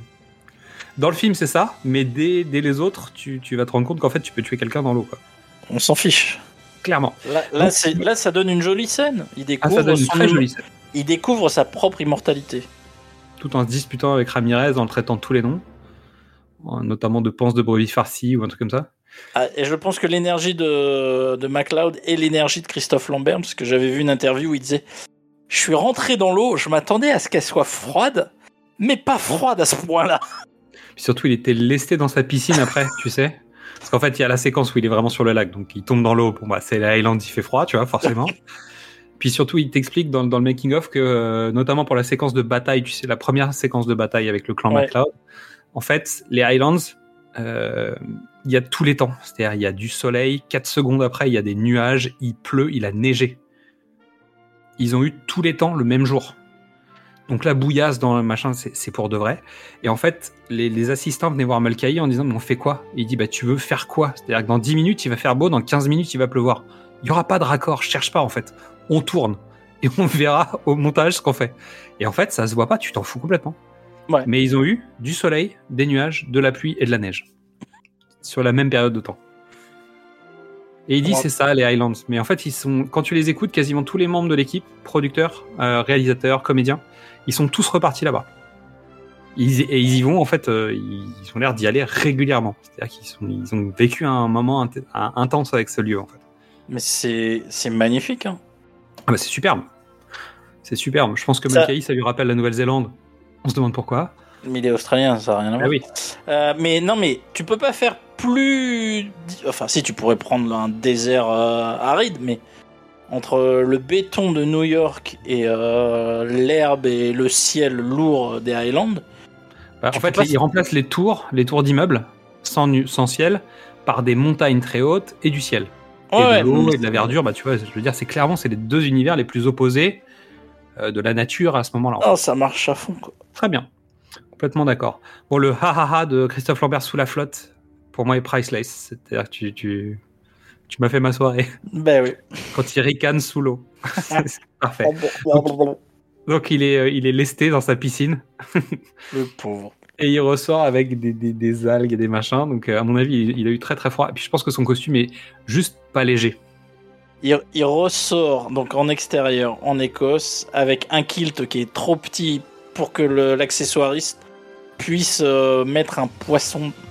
Donc euh, j'avais vu, euh, t'as un accessoiriste qui a un tuyau qui passe derrière dans son dos pour ressortir euh, dans le, Le dans poisson les- sous la jupe. sous la jupe quoi. Parfait. L'humiliation totale. Mais ça le fait, ça le fait. Et tout le monde est mort de rire et c'est très rigolo. Donc l'heure du prix arrive. Il faut s'entraîner. Donc entraînement à courir sur la plage, combat à l'épée, règle de l'immortalité, training montage. La musique de Michael Kamen sur ces séquences c'est juste euh, parfaite. C'est sacré quoi. C'est euh, Des training montages euh, de tout le truc et celui-là il est vraiment. il est beau. Ah, il est beau. Donc seule la terre sacrée ne doit être profanée. Ça, c'est une règle importante. On verra que dans les autres films, il y, a des, il y a des moments où ils n'en ont plus rien à foutre. Mais normalement, c'est une des règles qui bouge pas trop. C'est-à-dire que. Et là, il se retrouve face à un cerf sur la plage. Donc c'était un jeune cerf, donc c'était un adolescent qui avait pas de bois. Ils lui ont collé des bois sur la tête. Oh là là. Et en fait, euh, étonnamment, bah, l'équipe l'a fait fuir et ils ont passé 4 heures à le chercher avant qu'il revienne pour lui enlever les bois parce que tu vois, ils voulaient Ouais, pas oui. le laisser comme ça. Et en fait, ils l'ont paumé. Euh, donc le plan d'hélico, tu sais, sur la montagne où ils s'entraînent Ouais. Donc c'est un plan qui a été inversé dans le montage. euh, le moment où il perd son épée, etc. En fait, c'est des cascadeurs. hein. C'est Ah oui. Ça se voit quand tu, quand tu le sais, notamment sur les plans les plus rapprochés, mais ça reste des plans qui sont très beaux et des plans qui sont euh, assez chiadés à tourner. Dans les années 80, je pense que c'est pas anodin. Parce qu'il y a des plans assez serrés quand même hein, sur les comédiens. Ils sont proches. hein. À l'image, j'entends. Oui, oui, on est d'accord. La focale est difficile à maintenir avec le, le- la netteté, etc. Donc c'est un vrai beau boulot euh, de caméra aussi. Mais c'est un des premiers à faire ça. Et on apprend la règle de la descendance, c'est-à-dire que Ramirez explique à Connor qu'il ne pourra pas avoir d'enfant. En fait, les immortels ne peuvent pas avoir d'enfant. Et là, on rentre dans ma partie préférée du film. Donc c'est le moment où en fait le Kurgan est l'objet de la visite de Ramirez. Ramirez veut empêcher le Kurgan de remporter le prix. Donc un soir, Ramirez est avec Heather et ils discutent. Donc Ramirez raconte ses aventures, euh, etc. Euh, on ne sait pas où est Connor. C'est-à-dire que le mec n'a pas de job encore. C'est-à-dire, tu vois, il peut pas être dehors ou euh, il peut Euh, partir, il peut si, partir trois il- semaines faire des courses ou j'en sais rien, tu vois. Mais il est parti vendre euh, le fruit de son travail, on va dire. On va dire ça parce que de toute façon on n'a pas le choix, il, il est pas là. Mais non, mais il est, ils, élèvent des, ils élèvent des moutons. Ouais, et puis il est, il est forgeron aussi. Et lui, il travaille, Voilà. je veux dire, il pourrait, euh, mais c'est c'est juste étrange parce que c'est pas du tout expliqué à aucun moment. Donc en fait, Ramirez est avec Heather et Clancy Brown défonce la porte. Il envoie un coup d'épée pas du tout comme c'était prévu. Il a failli tuer deux personnes, dont Sean Connery. Et en fait, c'est sa première scène sur le tournage. Et en gros, il est rentré, il était tellement stressé, le garçon, qu'il devait donner, je sais pas, un coup d'épée de haut en bas. Il a donné de gauche à droite. Donc en fait, le chandelier s'est envolé, il a fait tomber un truc, il a failli bouillanter, euh, donc avec les, projections, il a failli buter, euh, buter Sean Connery, qui est parti dans sa loge. Donc euh, Clancy Brown ne savait plus quoi faire. Il avait honte, il savait plus où se foutre. donc Russell Mulcahy est obligé d'aller voir Sean Connery pour s'excuser de la part du jeune homme. Voilà, il a fallu désamorcer la situation avant qu'il puisse retourner cette séquence. Ça a été un peu épique, je crois. Et pas dans le, dans le sens que tu entends. Mais le mec a fait le job, c'est-à-dire que le gars s'est dit c'est bon, à 3 j'y vais, je rentre là-dedans, je défonce tout. Il a dû se concentrer sur la porte, tu sais, comme Euh, quand, tu voilà. quand t'es- quand t'es jeune, tu sais. Et Là, il a fait c'est bon, la porte, je l'ai ouverte. Maintenant, je fais quoi? Mets un coup d'épée. Et là, ça dérape. Voilà, je pense que c'est à peu près ce qui s'est passé. Donc, le Kurgan rentre dans la maison. Il affronte Ramirez, donc Ramirez qui pense euh, pas s'en sortir. Le combat débute. Ramirez met un coup d'épée, il tranche quasiment la gorge de Kurgan. Mais bien. hein. Et Donc bien, ouais. Heather, elle, elle hurle sans bouger parce que c'est important, faut surtout pas partir. Faut mieux rester, on sait jamais. On est dans un film des années 80. Voilà, la femme n'a pas de, de- Personne lui a dit part, donc elle reste. D'ailleurs, je crois que Ramirez lui dit par toi. Euh, donc le Kurgan tombe au sol, mais évidemment il n'est pas mort, hein, parce que ça c'est track, c'est pareil. La, la durée de suite à un accident mortel peut-être, tu vois, n'est pas très claire encore. Donc le Kurgan est si fort qu'il fait tomber des pierres en tapant dessus. Donc là on est dans le fantastique, tu vois, de... le clip. Oui. On est dans le clip. Oui, oui. Alors à savoir qu'en fait l'endroit où ils se battent, ça c'est Mulcahy qui raconte, euh, ou le responsable des effets visuels. En fait, l'endroit où ils se battent, les escaliers, en fait, devaient s'effondrer. C'est-à-dire qu'en gros, tu sais que il y a un risque que les mecs qui sont dessus, si t'as mal fait ton install, Ça se casse la gueule. ça te casse la gueule, tu vois. Et ils ont eu des petits doutes quand même par moment, c'était pas rassurant parce que ça tenait sur pas grand chose. Parce qu'en fait, il y a des dispositifs qui font que dès que tu appuies sur un truc, le, mur tombe, tu vois, le- le- les pierres s'envolent, etc. Et donc, ils ont construit une partie de ça en studio. Ils ont reconstruit une partie de cette tour sur le set. Donc, je crois que la, tour qu'ils ont construite, elle fait 15 mètres de haut. Et en fait, la suite, c'est un des, euh, des matte painting notamment. D'accord. Et on verra après, ils ont construit donc la deuxième maison de MacLeod, là où il, a, là où il vit. Oui. Bah, et construit en plus. Parce qu'en plus, il fallait les deux dans le même décor. Donc, tu as la tour de 15 mètres qui a été en partie détruite. Qui donc, en fait, ils ont construit la partie détruite de, de la tour. Et en même temps, sa maison euh, vieillissante avec Heather. Dans le même plan. Et a priori, c'est resté sur, sur place après leur départ. D'accord. Voilà, c'est rigolo. Alors, je sais pas ce qui reste aujourd'hui, hein, mais en tout cas, il y avait, il y avait ça euh, après leur départ. Finalement, le combat s'inverse. Ramirez n'a plus le dessus. Kurgan brise le château. Il plante Ramirez. Ramirez plante le Kurgan. Le Kurgan réussit à prendre le dessus sur Ramirez. Et euh, Quickening a pu. Et la maison Alors- est toute détruite. Il n'y a plus qu'un escalier sur un, un fond de studio. Et ça marche quand même. Et Heather est toujours là. Donc euh, Kurgan est tombé par terre, mais malheureusement il se relève. Comme un bon croque-mitaine. Exactement. On n'aura pas la suite. Et c'est bien, je trouve. Bah, Ouais. La suite, tu, tu vas savoir ce qui s'est passé après, mais tu le sauras plus tard, et tu n'auras pas la séquence. Et je trouve que c'est un truc dans les années 80. Bah, finalement, c'est plutôt classe. Parce qu'en fait, à l'époque, c'est pas trop ça qui les gêne quand même. Tu vois le côté romantique de, de l'histoire que, qui, qui- que ça accompagne? Je suis d'accord, mais en fait, il se passe quelque chose que Connor n'apprend que plus tard, qui sera le début du troisième acte. C'est vrai. Donc retour à New York, MacLeod reçoit la visite de Brenda. Elle pose des questions sur l'épée et lui il propose un dîner. Donc tu sens qu'il a quelque chose à lui dire. Donc il y a une scène qui explique la réaction avec sa secrétaire, donc qui a été coupée parce qu'en fait euh, dans la séquence cinéma, Connor a un échange avec sa secrétaire. En fait, tu sais, tu sens qu'il y a un truc qui est étrange entre les deux. Et en fait, il y a une scène dans la version longue qui existe maintenant où tu les vois Connor rencontrer cette petite fille pendant la Seconde Guerre mondiale et se faire tuer par un, un officier allemand. Pas ça je- Si, mais je l'ai toujours vu cette scène-là. C'est une scène qui a été coupée dans la version ciné. Ah bon? Oui. Et en plus, c'est un retake, c'est quelque chose qu'ils ont tourné en plus. Ils n'avaient pas forcément. euh, ils avaient plus les moyens de le faire. Et tout le monde a tourné genre en mode euh, vas-y, go, on y va, euh, gratos. Ah non, mais c'est une séquence en tournée en une journée. Mais je la trouve hyper importante et voilà, ça, ça place tout de suite. Ok, tu connais cette fille parce qu'en fait, tu l'as sauvée euh, lors de la Deuxième Guerre mondiale. Et qu'elle te doit la vie, donc euh, elle te sera fidèle et loyale. Ça marche. Non, mais en termes de justification vite fait, bien fait, hyper efficace, Ouais, c'est parfait. tu peux pas faire mieux. Brenda est balancée par euh, un de ses collègues à son boss parce que bon bah en fait il a- Nash est suivi. Donc le soir, Rachel, sa secrétaire, vient voir Connor pour lui dire mais qu'est-ce que je dois dire aux gens qui me posent des questions? Et il dit de dire la vérité qu'il est immortel. Donc il la porte, il se fait tirer dessus, elle lui demande pourquoi il est pas mort, tu sais dans la version d'avant et il dit it's a kind of magic. Haha, il est marrant hein, ce Connor dans le et elle est si romantique cette Rachel aussi.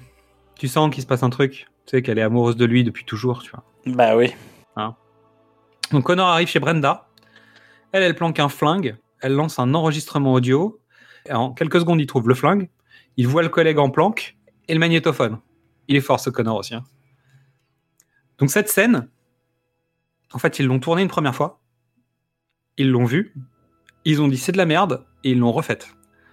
Donc en fait, notamment la vanne, je crois, sur la, sur la tenue vestimentaire où elle se change. C'est parce qu'en fait, la tenue qu'elle avait dans la première version de la scène ne convenait pas, donc ils ont gardé un peu le côté euh, gag du truc, tu vois. Et ils ont refait cette scène. Donc le mec vient à un dîner, il apporte un cognac. Déjà, je vois pas comment tu fais pour apporter un cognac à un dîner, c'est un peu spécial quand même, c'est particulier. Ouais, mais à New York, ça, ça. à New York, ça 17 fait classe. 1783, quoi. Ah. Et donc Russell Mulcahy raconte que c'est un producteur de musique qui lui a fait le coup. C'est le mec a ouvert une bouteille, très ancienne, et dit en fait ce qui est important dans ce genre de bouteille, c'est de sentir les premi- les- la première respiration de la bouteille. Ce qui dit en fait tu voyages dans le temps avec ça. Et ça a frappé Mulcahy qui s'est dit je veux faire ça. Ah. En fait, tu sens l'histoire, quoi, tu vois. Oui. Tu as un moment d'histoire qui sort de cette bouteille. Donc lui, il lui a fait un cadeau. il lui offre son livre sur les épées. Donc résultat, bon bah, elle est un peu coincée, quoi. Donc elle, elle veut savoir si l'épée de MacLeod existe, car elle ne devrait pas exister. Cette épée, ce katana ne devrait pas exister, parce qu'il peut pas être dans les Highlands alors que ça vient du Japon. C'est, c'est- ça n'a pas de sens. C'est l'épée que en fait Connor a récupérée de Ramirez, qui Ramirez lui était euh, hispano-égyptien, mais en fait il est quand même sorti avec une jeune femme euh, au Japon. Donc son père lui a fait une épée pour le remercier d'avoir euh, sauté sa fille. Bon, bah, ça c'est pas mal. C'est c'est très désagréable dit comme ça, mais c'est vrai. Oui. Parce que surtout qu'il a dû la planter euh, d'une manière ou d'une autre. Oh là là, Ah, ça quoi, y est. euh, il est parti. euh, tu sais qu'il peut pas rester. Bah oui. Je l'explique en plus dans, dans les séquences d'avant. Et donc, c'était pas logique, tu vois. On repart avec Heather. Donc les saisons passent depuis la chute de leur château. Donc ils ont construit une nouvelle maison.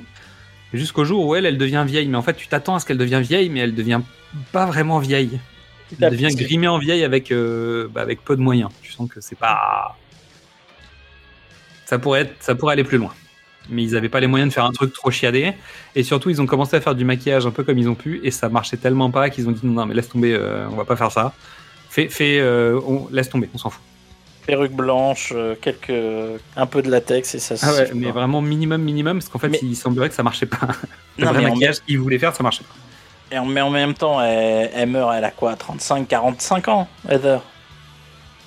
Bah oui, en 1536, tu meurs à 26 ans, donc euh, tu vois, bon, Voilà, elle, a- plus elle- les elle va, cheveux blancs, quoi. elle va pas à 50 ans, donc euh, vu, la, vu le- la qualité de vie assez pauvre, elle meurt jeune. Finalement, t'avais pas besoin de faire ça. Et puis, euh, la chanson. Bah oui. Il y a- il y, a plein de chansons, il y a plein de bonnes chansons, mais pour moi, c'est ça. le- Who Wants to Live Forever? Ça, c'est la, chanson de Mystery. C'est, c'est quoi C'est le troisième, troisième épisode où tu, où tu nous parles de ça, je crois? Ouais, je Hein? pense. On en a parlé à plusieurs reprises dans d'autres films. Bah, Refaites-vous oui. les sagas de nos différents univers, vous allez voir, on en reparle déjà. La mélodie est impeccable, l'orchestration de Michael Kamen est extraordinaire, la voix de Freddy monte euh, avec une intensité incroyable. C'est le- le cœur de l'histoire parce que Queen est intéressé, va voir les rushs, mais sans plus. Et ils repartent en voiture et c'est dans la voiture que Brian se dit mais qui veut vivre pour toujours? Tiens, ça ferait un bon truc. Et le temps du trajet, il ressort, il ressort de la voiture, il a la chanson. Voilà. Donc, on l'a dit, hein. Queen répond à West Side Story, parce qu'en fait, on en parlait dans notre épisode sur West Side Story. Et en plus- Ah. Cette phrase, Who Wants to Live Forever, est dans Flash Gordon.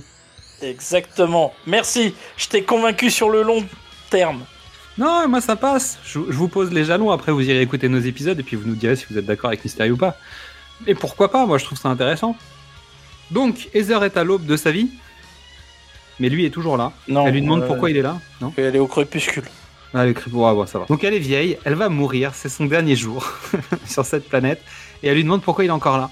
Et finalement, euh, c'est là qu'elle lui dit la vérité? Il lui. Non, elle lui dit pas. Elle lui dit Ah non, elle lui jamais. cache la vérité. Elle lui cache la vérité. Non, j'ai rien dit. Et elle décède, elle meurt dans les bras de Connor, qui est très, très, très, très, très, méga, supra, tétra, ultra, triste. Mais oui, Il est avec elle parce qu'il l'aime. Et il sera impardonnable. Et elle lui a juste demandé une chose, à chaque anniversaire, d'aller mettre un cierge. Et on verra donc dans- à notre époque qu'il continue à le faire.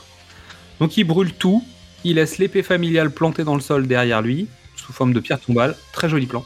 Hein, on est d'accord que tu. Ah ouais. Des plans avec des amorces, etc. Il en fait quelques-uns, honnêtement, c'est des beaux plans. C'est pas le plan de fin du générique de la série. C'est possible. Donc retour à New York, Connor retrouve Castagir, Castagir qui est donc en kimono, donc il est afro, peut-être africain, je pense. Jamaïcain, Je sais pas. africain. En tout cas en kimono. Donc un ami, c'est la finale, ça a lieu à New York. Normalement, on aurait dû voir euh, un peu plus de présence de Castagir. Et euh, ils, ont, ils ont coupé les séquences parce qu'ils n'avaient pas le temps. euh, ils- voilà, c'était trop long. Et ils se souviennent d'un duel en 1783, qui est donc comme un cheveu sur la soupe hein, dans cette séquence. C'est juste, c'est un rapport avec l'alcool, mais Castagir, il est pas là en fait. Donc, euh, ouais, en fait, le, là, le, après la mort de Heather, le film euh, part en cacahuète, pour moi. Donc MacLeod se fait tuer euh, X fois, mais il reste debout lors d'un duel. C'est vraiment potache. Kruger est dans son hôtel, en fisheye, mais genre en méga fisheye, parce qu'il n'y a pas la place. Donc euh, tout, tout est déformé, c'est l'enfer. Tu sens qu'en fait, c'est quand même, Russell Mulcahy est quand même un réalisateur de clips, c'est-à-dire que la cohérence de l'image d'un plan à l'autre, en fait, on s'en bat un peu les steaks. C'est-à-dire que ce qui compte, c'est c'est que ça le fasse. Mais euh, après, les focales, tout ça, d'un plan à l'autre, c'est pas très grave c'est pas le bordel, mais tu sens que c'est ça, c'est pas ce qui l'attache le plus, quoi. Il faut que ça le fasse sur le moment. Donc c'est Christophe Lambert qui en parle et qui dit que la script avait du mal à suivre Mulcahy parce qu'il fait des tests dans tous les sens. Il arrive sur set, puis il prend sa cam, il va là, il regarde à gauche, à droite, il dit ouais, je vais le mettre ici. Tu, tu sens qu'il y a des plans cathédrales, il y a des, il y a plein de moments où en fait il y a des plans vus du dessus, tu sais, à l'hosto aussi à un moment. Ouais. Euh, Il y, a, il y a plein de trucs qui ils sont un peu bordéliques, tu vois. Et je pense que script derrière lui, en fait, c'est l'enfer parce que en même temps, il s'en fout des raccords, je pense. C'est un réalisateur de clips, quoi. Exactement. Donc, Hammer to Fall, un mec en voiture avec des armes à feu de partout. Il est lourdement équipé, le mec, à New York. C'est. Qu'est-ce qu'elle fait là, cette séquence? Le film fait quoi 2h10, un truc comme ça? Ouais, c'est 100 116, 112, je sais plus ce que je disais tout à l'heure. Voilà. Ça. euh, je comprends pas. Après Heather, je comprends pas. Ça dérape un peu. Bah, non, mais en fait, tu, il remplit. Il remplit parce que après Heather, euh, tu peux en- encore un peu raconter l'histoire avec euh, Brenda, Mais tu devrais arriver. euh, au combat. tu devrais arriver au combat. Et non, on a 20 minutes d'histoire. euh, donc un mec, un ancien militaire qui veut, Il joue les qui joue, vigilantes. qui joue les Charles Bronson tombe sur. Le combat entre le Kurgan et Castagear. Qui est, en fait, la séquence est plutôt impressionnante quand même. Ah, moi, je suis- Le moi, je suis- quickening, il est chaud quand même. le quickening est chaud, mais le- tout- toute la séquence, elle est ratée. Donc en fait, il, il prend le quickening de Castagear, le corps de Castagear se lève quand même. Le Kurgan se lève en suspension. Il y a une explosion qui fait péter toutes les vitres de tous les bâtiments autour. Mais c'est une pluie de morceaux de, verre. hein. C'est vraiment impressionnant. C'est très très beau, très clipesque. Tu vois, tu sens, tu sens qu'on a voulu t'en mettre plein la tête. Ce plan, il est magnifique. Ce passage-là, il est réussi. Puis après, euh, t'as l'ancien Marines euh, qui essaye de faire justice. euh, T'as papy et mamie euh, qui ont une bagnole que, le Kurgan vole. Enfin, c'est ridicule. Environ papy par le toit. Petit clin d'œil à Arnold Schwarzenegger. Mamie finit à l'avant de la voiture, accrochée. Euh, c'est- Ah, c'est énorme. Ah là là. Ah ouais, mamie sur le pare-choc, c'est quand même un bon moment. Euh, Il y a des séquences, notamment dans les effets visuels, où en fait les éclairs sont refaits à la main façon dessin animé. Oui. Parce qu'en gros, ils n'ont pas encore les moyens de faire des effets techniques. euh, donc c'est sur la péloche qu'ils ont refait des effets visuels après coup. Comme si c'était du dessin animé, donc c'est des éclairs euh, dessinés sur pellicule. Donc, les flics vont voir le vigilant à l'hôpital. Donc, ils valident que c'est pas Nash. Déjà, c'est ça qui est important. C'est-à-dire que les flics vont lui lâcher la grappe. C'est un peu l'intérêt du truc. C'est aussi pour désamorcer ce côté enquête et du fait que Brenda va pouvoir continuer à faire l'enquête en dehors du fait que ses collègues surveillent Nash. Parce qu'en gros, c'est pas lui le, le tueur. bah oui. Donc, ce que ça désamorce cette scène, c'est ce moment-là.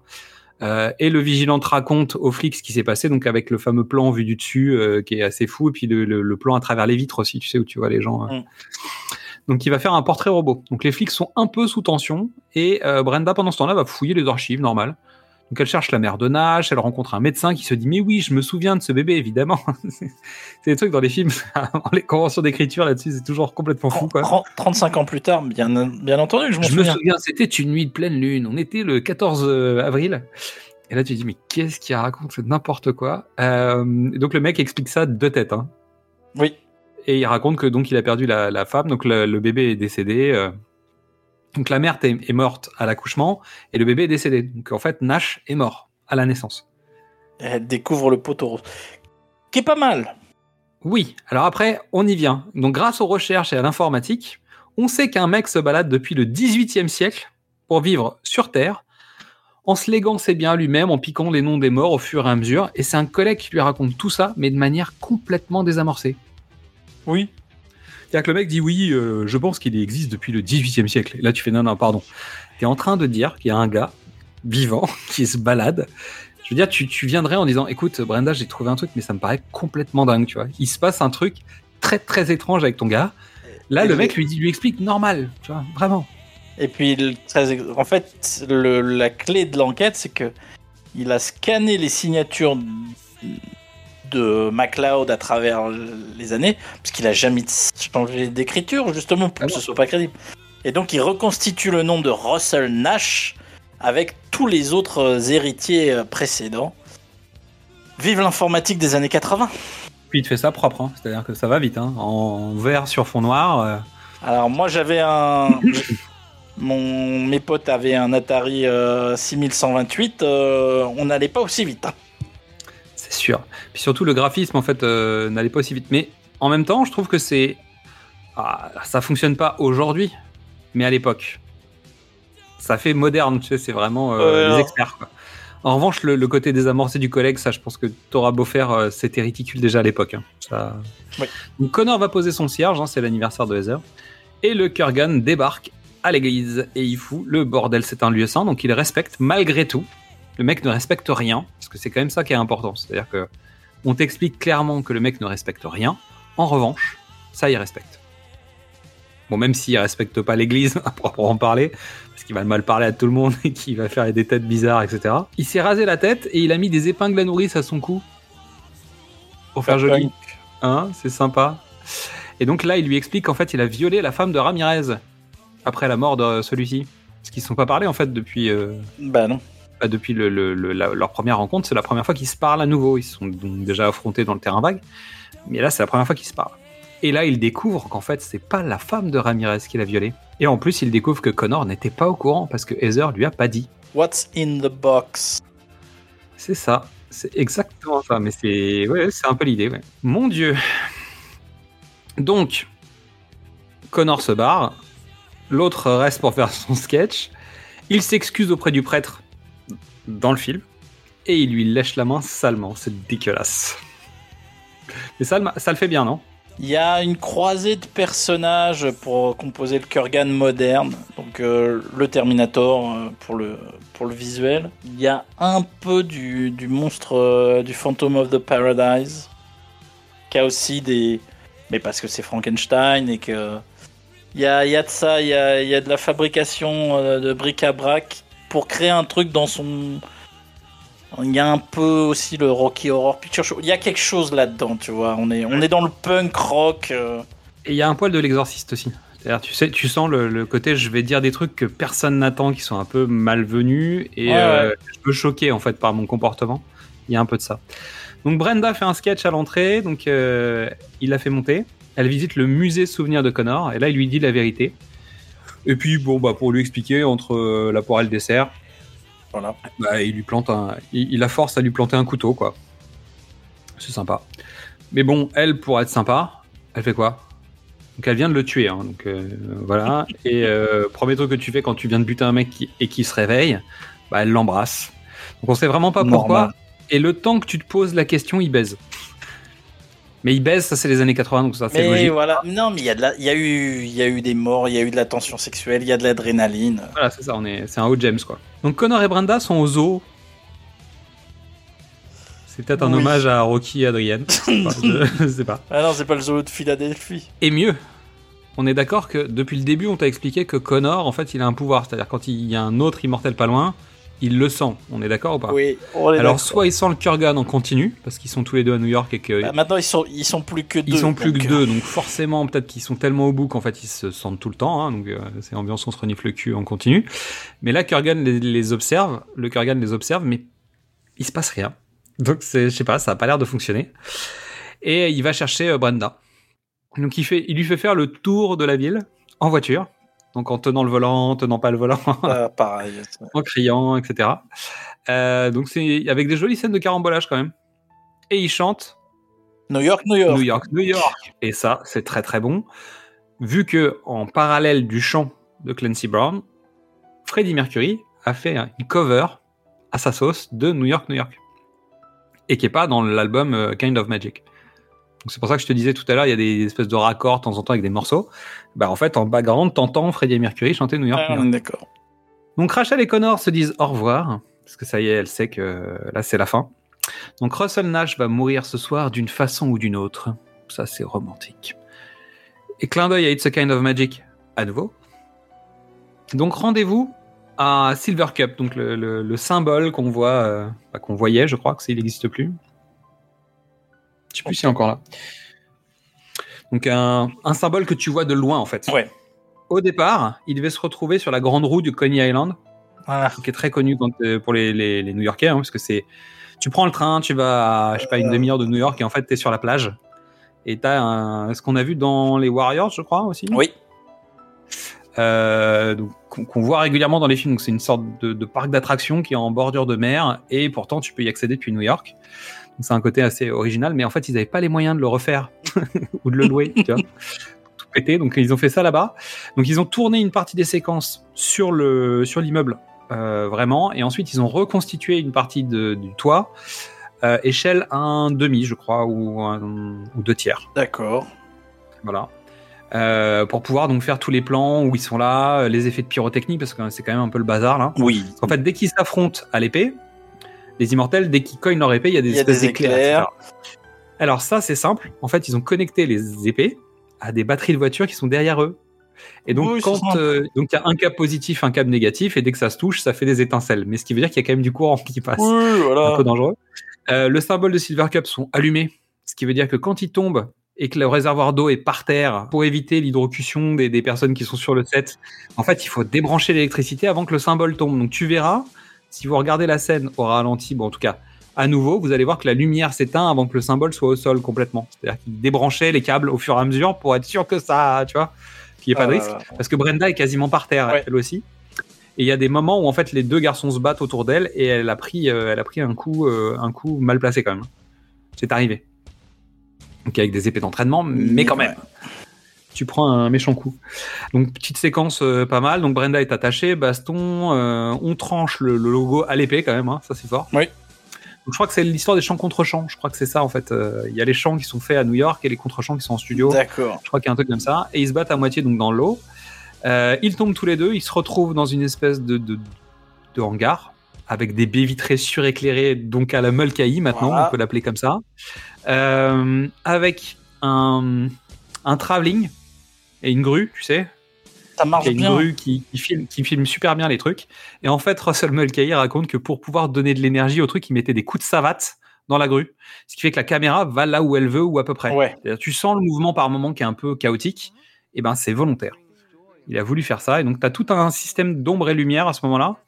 Et j'ai quand même l'impression que ça a été repris dans Kill Bill. Je ne, je ne parle pas de ce réalisateur. Brenda vient défendre, si on l'a déjà fait, donc c'est trop tard, si tu peux pas nous faire ça. Donc Brenda vient défendre Connor. Bon, après plusieurs coups au ventre, euh, Connor termine le travail de Ramirez. J'ai noté ça comme ça. C'est pas mal. L'ultime quickening, le prix est à lui. Explosion totale des vitres, mais Brenda, elle, va bien. Parce que bon, elle aurait pu se prendre des éclats de verre euh, sauvages quand même. Il y a des films dans lesquels le personnage meurt comme ça, tu vois, avec des éclats vrai. de vitres. Là, dans celui-là, non, ça va. Euh, séquence de prix plutôt graphiquement intéressant quoi. On est Ça- dans le, ce- on a des créatures dessinées, euh, mais juste euh, croquées. En même temps, c'est juste du noir et blanc, mais c'est original. J'ai trouvé ça C'est original. Le câble est visible, mais on s'en fout. Bah oui, mais bon. Non, mais tu vois, techniquement, euh, on s'en fout. Tout est en suspension. Honnêtement, c'est assez, assez beau en fait. Donc, on se retrouve dans les Highlands. Il est avec Brenda, donc sur les terres de son passé. Maintenant, il sait tout. Il entend les pensées de tous. Et il parle une dernière fois à Ramirez. Et il dit à Brenda qu'il est comme elle et qu'il peut maintenant avoir des enfants. Et on termine le film sur It's a Kind of Magic en générique de fin. Voilà. Un bon moment, non? Un, un bon trois quarts de moment. Le, troisième acte euh, il est pas, est pas tenu pour moi. Ouais. Le climax fonctionne. Le duel, le toit, le, le prix, ça fonctionne. Le, le dernier truc marche pas. La dernière partie, le combat final fonctionne. Mais oui, oui, oui. Et pour ceux qui reverront la saga euh, globale des Highlanders, euh, je peux vous garantir que c'est Ah le meilleur bah, combat de fin. hein. C'est le meilleur de tous. C'est quand même le, le, ouais, le, le moins, le moins pourri de tous. Donc on peut dire que le film n'a pas cartonné au box-office, mais qu'en revanche, il a explosé les vidéoclubs.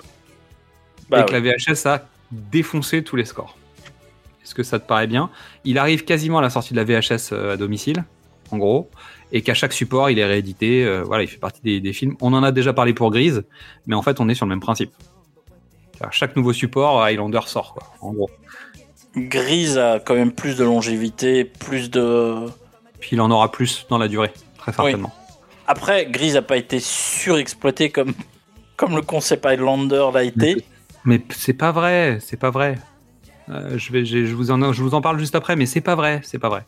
Roxane, Oui. la comédienne qui joue Brenda, quelques mois après la sortie du film, donc le film marche, hein, évidemment, c'est pas non plus euh, la catastrophe, mais ça fonctionne, c'est pas non plus euh, le succès éclatant, etc. Donc quelques mois plus tard, le frère de Roxane, donc qui est lui étudiant, l'appelle un soir en lui disant qu'il y a des gens déguisés comme dans son film, qui sont dans la rue en face, qui sont à une séance de minuit, tu vois, des midnight movies. Ah bah voilà. Et en gros, euh, il dit qu'il y a une file d'attente de dingue, que son coloc à lui a appris que sa sœur était Brenda de Highlander, et qu'en fait il a qu'une envie, c'est de la rencontrer. Donc en fait, il y a une espèce de Highlander mania qui s'est montée autour des étudiants notamment, et des séances de minuit après le film. Parce que finalement, le succès, la sortie américaine n'a pas été extraordinaire. Euh, toute l'équipe raconte la sortie française qui est hallucinante, c'est-à-dire que ça se passe sur les Champs-Élysées, il y a des affiches gigantesques. Alors la promo est pas du tout la même, c'est-à-dire qu'ils n'ont pas choisi les mêmes modes promo. La, la campagne américaine est foirée, c'est-à-dire que on comprend rien. Bah, il n'y a pas d'argent. Non, non, mais même ils ont choisi des mauvais visuels de, de, de promo et le marketing est dégueulasse. Alors qu'en France, tout est misé sur Christophe Lambert, qui est donc une star en France. Et donc c'est l'euphorie sur les Champs-Élysées, il y a sa tête partout, tout le monde est hystérique, il y a des gens qui hurlent, des, gens qui tombent dans les pommes et machin. Il y a une standing ovation à la fin, et en fait quand ils sortent de la séance parisienne, ils sont grisés à mort. Et en fait c'est ce qui va se passer finalement dans l'accueil VHS, mais pas dans le succès sale américain. Petite subtilité sur la sortie française qui se fera quasiment au même moment qu'aux États-Unis, alors que c'est pas la tradition euh, jusqu'à à ce moment-là. Euh, tous les autres pays européens auront le film euh, genre 3 ou 4 mois après, le temps de faire les doublages, etc. Et ce qui impose euh, à Queen un dilemme La sortie Que- du single. la sortie du single. Et parce que on va sortir l'album en parallèle. Ils ont enregistré d'autres chansons pour avoir un, un album complet et pas juste un maxi euh, un maxi IP. Et donc il fait mais qu'est-ce qu'on fait? Qu'est-ce qu'on sort comme titre? Sauf que l'album sort en même temps que le film aux États-Unis et en France, mais aux États-Unis. Donc là, Princes of the Universe parle on est les princes de l'univers, on est les machins.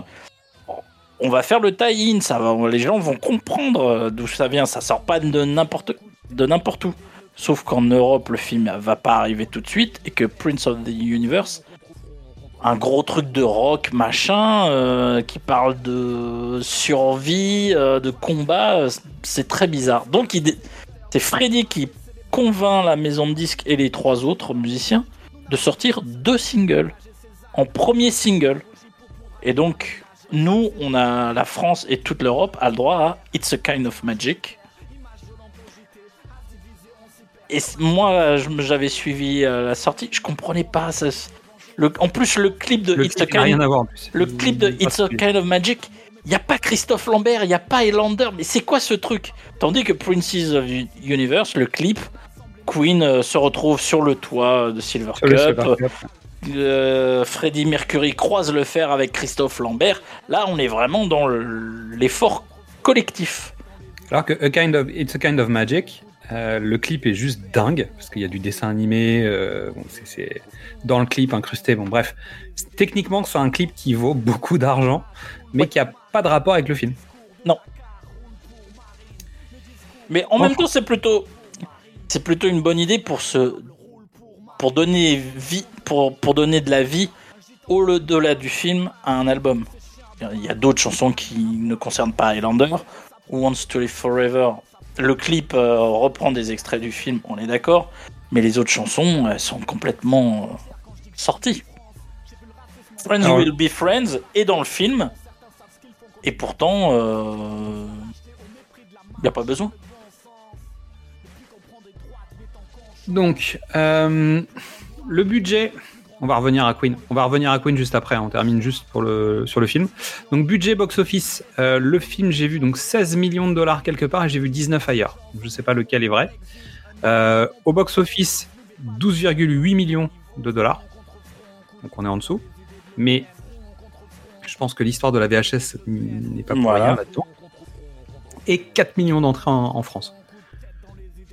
Ah non, mais c'est un, des cartons de l'année, euh, Highlander. Claire. Donc, trois scènes à retenir. Ah. Le passage euh, Madison Square Garden, euh, les Highlands. Ok. Toute l'histoire euh, avec Heather. Le- la mort d'Heather, qui c'est touchant. Même si c'est pas deux bons grands comédiens, mais le, le concept est là. Et Michael Cameron, il t'emmène tout ça. Allez, Il t'emballe le tout. Allez, roule ma allez, c'est pas grave, vous Ah, inquiétez pas. Mis- Mystery le romantique. Il le joue pas, moi je vais, je vais vous le faire, y a pas de souci. Et ah quand même Sean quoi, Bah oui. Hein. Il y a rien Moi, à j'ai- faire. Je l'ai- deux fois. Moi, j'ai le combat euh, Kurgan contre Ramirez. qui est quand même euh, un peu de gueule quand même. Bah ouais. Le combat final me plaît pas mal. Moi, j'aime bien euh, les séquences, les plans, le découpage. Il y a des trucs. Découpage étant pas des techniques. Hein. Je parle Oui. pas des, des têtes qui tombent. Et les échanges avec Ramirez, donc tout le training montage. Mais bon, ça c'est parce que parce que c'est le training montage quoi. C'est normal. Donc l'album de Queen, One Vision, A Kind of Magic, When You're of Love, Pain is so close to pleasure, Friends will be friends, Who wants to live forever sur la phase B, Gimme the Price, Don't lose your head et Princes of the Universe. Qu'est-ce que je l'ai saigné cet album? Je l'ai méchamment saigné. Et donc l'album du film, il y a 10 titres de Michael Kamen avec des variations autour des thèmes des personnages et l'adaptation, donc de la musique de Brian May, Wants to Live Forever, que Kamen a réinterprété, réorchestré avec un orchestre symphonique et qu'il a en plus retravaillé pour euh, le traiter dans, de, de- sous multiforme. Euh, comme d'habitude, quand je travaille sur ces émissions, je vis dans la musique du film et celle-là du temps à sortir de ma tête. Parce que tout, tout le, le- en plus le DVD, Blu-ray, etc. En fait, tous les menus sont sur la musique de Kamen. Euh, dès que tu lances le moindre bonus, t'as de la musique de Kamen, machin. Il est partout, quoi. Et je, je- ça sort pas de ma tête, en fait. J'ai j'ai du mal. Et pourtant, je suis, j'ai, j'ai- bah, pour les coulisses, en fait, j'ai déjà deux films. euh, J'ai j'ai fini les deux prochains films des, des épisodes Mais- sur la musique de Queen. Mais ça ça, part pas. reste. Ça part pas. Ah oui. Et euh, alors j'ai les autres musiques de Queen qui viennent en plus, c'est-à-dire que je, je- voilà, j'ai d'autres morceaux en tête. Mais alors la musique de Kamen, elle ne part pas. Et tant mieux, bah, je veux dire, je- je- autant autant en profiter parce que c'est vraiment une musique qui est très agréable. Et donc je la recommande. Donc est-ce qu'il y a une chanson culte sur cet album vraiment? Je j'arrive pas à savoir Who wants to live forever? Qui est la plus puissante en tout cas Ah par non, rapport. mais moi, c'est une de Ouais. mes chansons préférées de Queen. Et ils en ont écrit euh, des tonnes. hein. Mais euh, si t'as été adolescent dans les années 90-2000 et que tu allumais M6, euh, je sais pas quoi, à 18h30, 18h40, un truc dans le genre, Prince of the Universe, ça rentre. euh, Ah, ça rentre bien parce que c'est le, générique de- c'est le générique de Highlander la série, donc euh, oui, oui, celle-là, elle est bien, bien rentrée dans ma tête. Mais oui, euh, en fait, notamment avec Kind of Magic, je l'ai acheté à cause de Highlander. C'est-à-dire qu'il n'y a, pas de- il y a, pas de- il y a pas de secret. C'est-à-dire que je suis passé par. alors que je connaissais l'album, mais sans, sans vraiment connaître l'album. On en reparlera peut-être plus tard, mais. En fait, Freddie Mercury, la mort de Freddie Mercury, pour moi, elle est hyper importante. Oui. C'est-à-dire qu'à l'époque, à la maison, on avait MTV qui tournait euh, tout le temps. Et en fait, au moment où Freddie Mercury est mort, pendant des semaines, il passait Queen toute la journée sur MTV, en fait. Oui. Donc c'était juste avant sa mort, et en fait, la, la- la suite de la mort de Freddie Mercury, c'est, je crois que c'est la première personne que je ne connaissais pas qui m'a touché parce qu'il était décédé, en fait. Donc, euh, et je le connaissais pas vraiment. C'est-à-dire que je, voilà, j'avais aucun attachement émotionnel à cette personne, mais résultat, c'est la première personne décédée qui m'a touché parce qu'en fait, on en entendait parler par toute la journée à la télé, Euh, en tout cas sur MTV. Et donc j'ai écouté tous ces morceaux et j'ai découvert Queen vraiment à l'époque. C'est revenu plus tard avec plusieurs, euh, notamment projets audiovisuels. Donc la série télé euh, Highlander, évidemment, parce que le générique il est ultra marquant, euh, plus d'autres projets dont on parlera peut-être euh, dans, les, prochaines semaines. Queen devait faire qu'un seul titre, le générique, mais ils ont voulu en faire plus parce que Mulcahy a fait le forcing comme un sauvage pour qu'il regarde les 20 premières minutes. En gros, il a demandé à tous ses potes de demander à, Queen de venir. Plus les producteurs, bah, je veux dire, tout le monde a dû s'y mettre, clairement. Et donc, Brian May, comme tu disais, a eu l'idée du. nanana. Donc, Roger fait lui A Kind of Magic. Princess of the Universe, c'est Freddie Mercury. Donc, leur contrat les engageait seulement pour le générique. hein. Mais donc, une fois sur place, ils en ont profité. Donc, ça a été un peu le bordel quand même, ce- cet enregistrement. Euh, bon, on en a déjà parlé sur Flash Gordon. Ça a été un peu le souk. un, bordel dans un, de- un bordel dans un enregistrement d'un album de Queen Quand Oui, il y en- oui. quand t'as un bassiste qui est là au studio à 9h du matin et qu'il y a un batteur qui commence à bosser vers 2h30 du matin chacun dans une salle, euh, pas sur les mêmes morceaux, qui défont le travail des autres? Mulcahy vient, dit bah non mais moi ça me va pas, donc en fait il fait faire, re- il fait refaire des trucs pendant que les autres dorment. Donc en fait ça a été un peu compliqué. Je crois que les producteurs ont un peu galéré. Producteurs et musicaux et cinéma. hein. Je veux dire il y a eu Ah bah un- oui. il y a eu des petites frictions entre Mulcahy et, et le, et le groupe, même si euh, Mulcahy dit qu'il est devenu ami avec Freddie Mercury après coup, euh, et que le film lui appartient à plus d'une raison. Alors je sais pas ce que ça veut dire, mais il y a quelque chose entre le film et Freddie Mercury en tout cas. Mais bon, ceci étant, il s'est passé un truc sur ce truc. Je, je sais pas pour toi, mais je sens une présence, un quickening d'un immortel qui se rapproche de nous là. Tu sais, cet immortel, euh, que dis-je, cette princesse de l'univers, hein, qui va nous parler de sa vision de la bande originale de Queen dans ce Highlander. Midissa, c'est quoi le titre qui t'a le plus inspiré? Salut à tous, I'm back. Alors je n'étais pas présente sur l'épisode précédent sur Flash Gordon avec une bande originale signée par Queen, car j'ai pour principe de me taire si je n'ai rien de positif à dire. Mais la team de Freddie Mercury a su apprendre de ses erreurs, à ranger ses synthétiseurs et à recommencer à chanter pour réaliser pour la deuxième fois une bande originale de film. Et pour ce faire, ils ont choisi Highlander, pour lequel ils ont eu un véritable coup de foudre. Et comme cette BO est à leur, image, j'ai évidemment plein de bonnes choses à dire. Mais avant de partager avec vous le top 3 des chansons qui risquent fortement de se retrouver dans ma playlist, je vais vous parler des chansons du film et de cette bande originale qui, pour la première fois depuis le début de Ciné m'a poussé à enquêter. Oui, et tout d'abord, il m'a été impossible de trouver l'album A Kind of Magic en version originale sur les plateformes de streaming music. Seule la version remasterisée de 2011 est disponible. Ensuite, dans l'album, certaines chansons ne sont pas dans le film et inversement. Alors dans l'album qui fait office de bande originale non officielle, One Vision, Pain is so close to pleasure, Friends will be friends et Don't lose your head n'apparaissent à aucun moment dans le film. Enfin, pour Don't Lose Your Head, une version instrumentale euh, appelée A Thousand Red Roses for My Darling a été utilisée pour reprendre la chanson New York, New York. Et dans le film, on peut entendre Hammer to Fall, qui est sorti en 1984 dans l'album The Work. Par contre, j'ai rien pu trouver sur les musiques composées par Michael Kamen, qui a certainement composé en fait les musiques instrumentales et les musiques écossaises qui habillent et nuancent l'ambiance du film. Sur ce, on va tout de suite enchaîner sur mon top 3. En troisième position, j'ai choisi Give Me the Price, euh, qui est la chanson thème de Kurgan. Je l'aime bien parce qu'elle est un peu... Elle te prend au trip. Hein. Bon, après, c'est du heavy metal, et je ne suis pas fan d'heavy metal. Les Queens non plus ne sont pas fans, mais bon.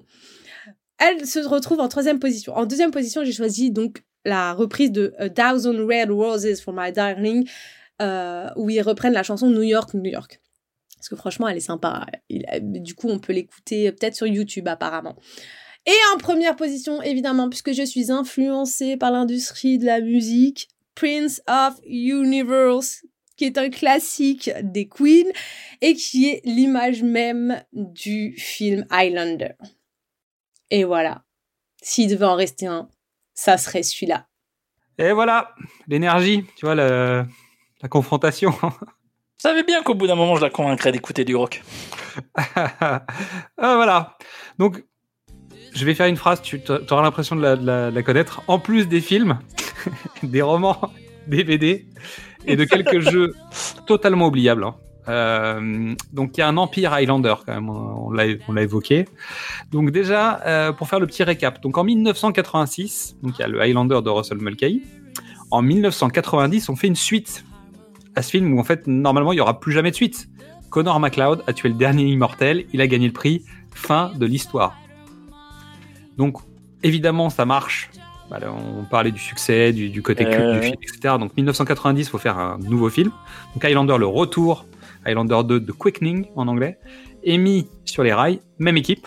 Donc, euh, Mulcahy à la réalisation, les mêmes producteurs, Christophe Lambert, Sean Connery, Virginia Madsen, dont on a déjà parlé deux fois chez nous, puisque on en a parlé pendant le hors-série euh, sur euh, Dune sur Dune, et on en a parlé dans le hors-série sur Candyman Candyman. Très bien, euh, bravo. Et puis on a parlé de son frère, puisqu'on a fait Reservoir Dogs, donc Bah, on a parlé de la famille Madsen. Bien joué, Mystery.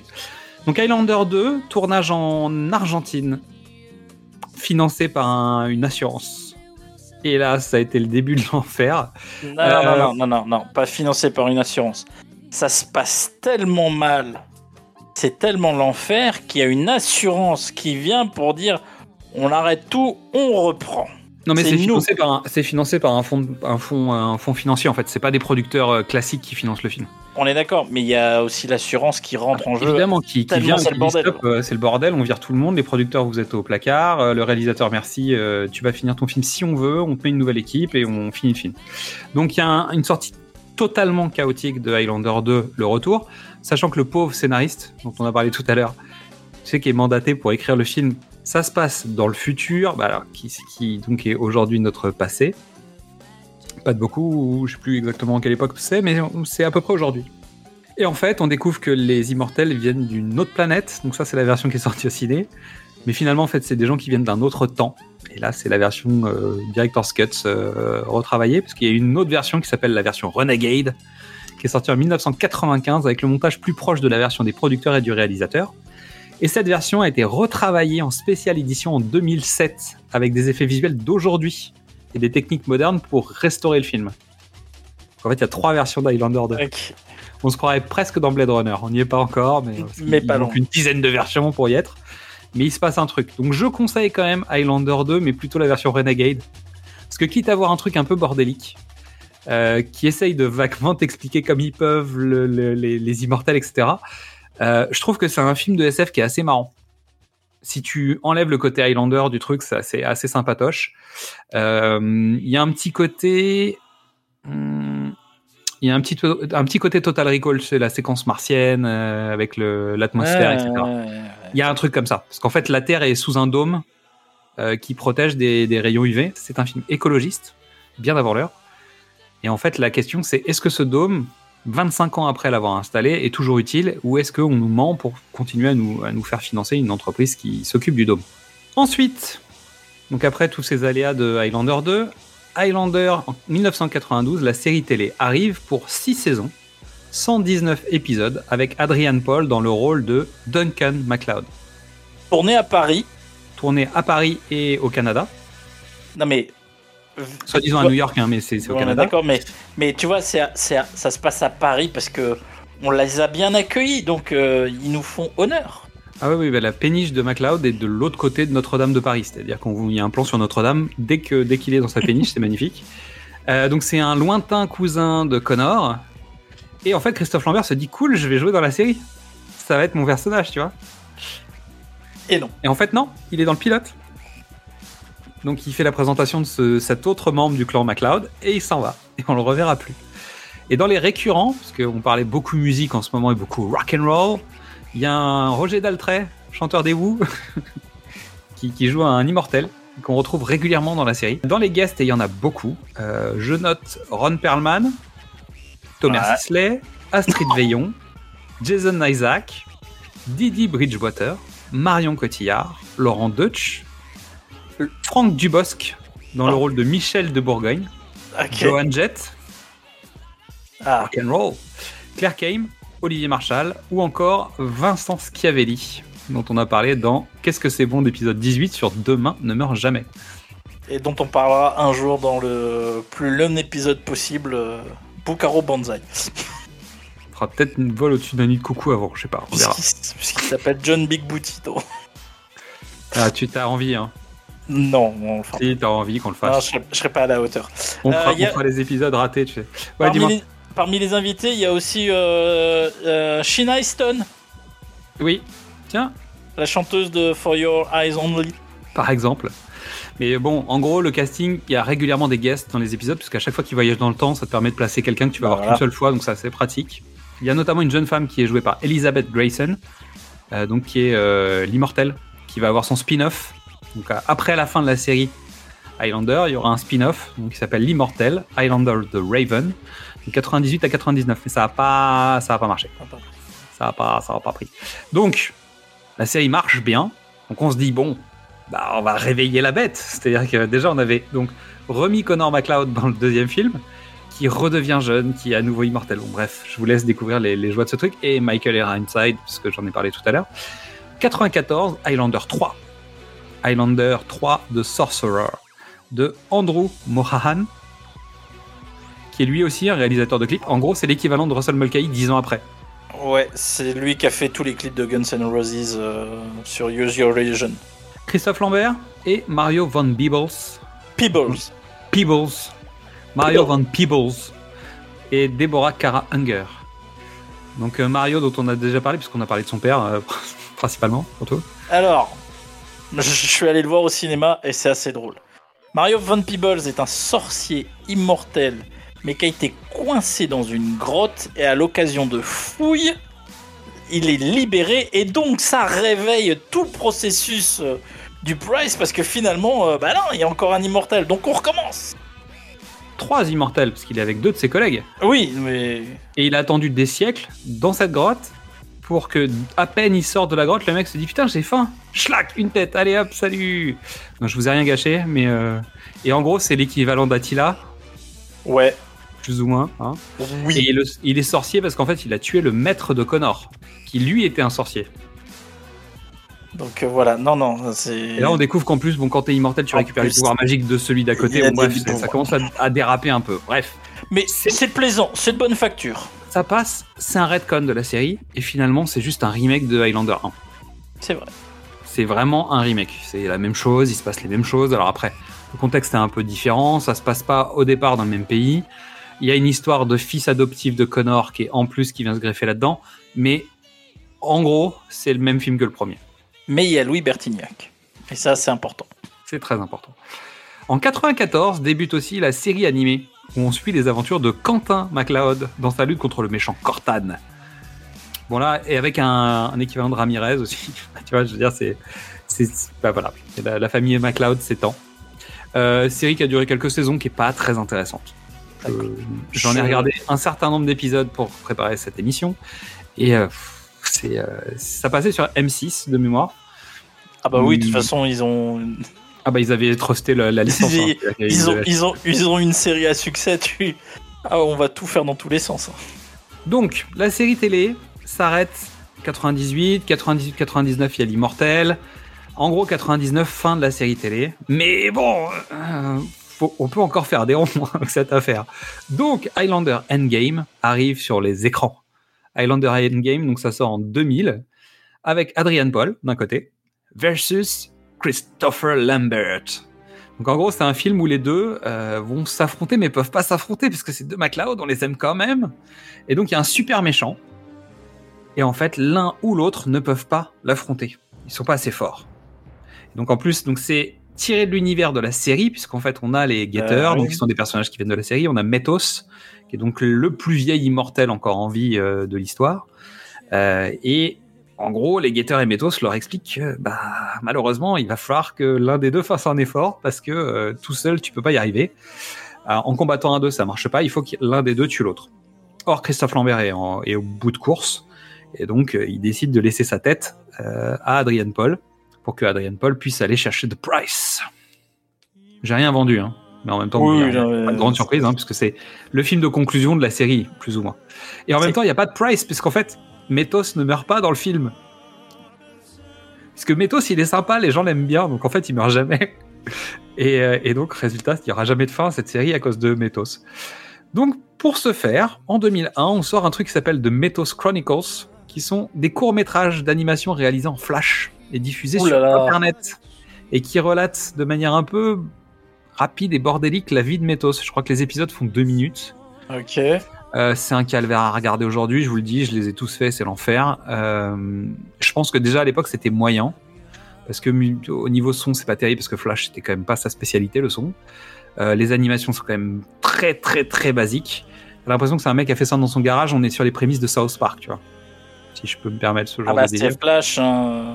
C'est ça. Mais pour avoir pratiqué le Flash, on peut faire des choses bien mieux que ça quand même. Bref. En 2007, Highlander, le gardien de l'immortalité, Highlander The Source, sort. Et c'est avec l'équipe de la série télé, mais c'est un VOD assez triste, hein, je vous le dis. Tu sens qu'il n'y a pas trop de thunes, que c'est fait à la rage. Genre, il faut qu'on remette un peu de, beurre dans nos épinards. Donc, il y a Adrian Paul, donc euh, Duncan. Il y a euh, Métos. Et il y a aussi euh, Joe, qui est donc le, le Watcher, en fait, le, le guetteur de, de Duncan qui est là. Donc, on retrouve les personnages, c'est très sympa, mais en fait, il y a tellement pas d'argent et l'idée est pas terrible et euh, ça marche pas. Non, Non, ça, ça, c'est triste même. terrible. On est au début du triste. En 2007 sort aussi Highlander The Search for Vengeance de Yokashi Kawajiri, qui est donc un film d'animation, qui est. ah, c'est Non. un mangaka? Non, Non. mais tu vois, Non, un. non, non, non, non, non, non, non, non, non, non. Kawajiri. Kawajiri, c'est un grand réalisateur. Ouais, mais ça en fait pas un grand film.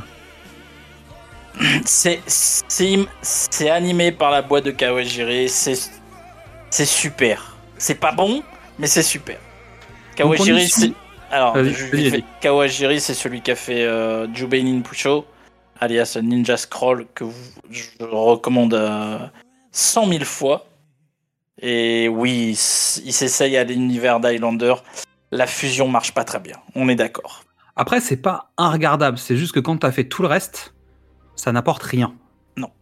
Alors, ce qui se passe, c'est que c'est la quête de vengeance de Colin MacLeod, qui n'est pas né MacLeod, et ça, c'est pas mal.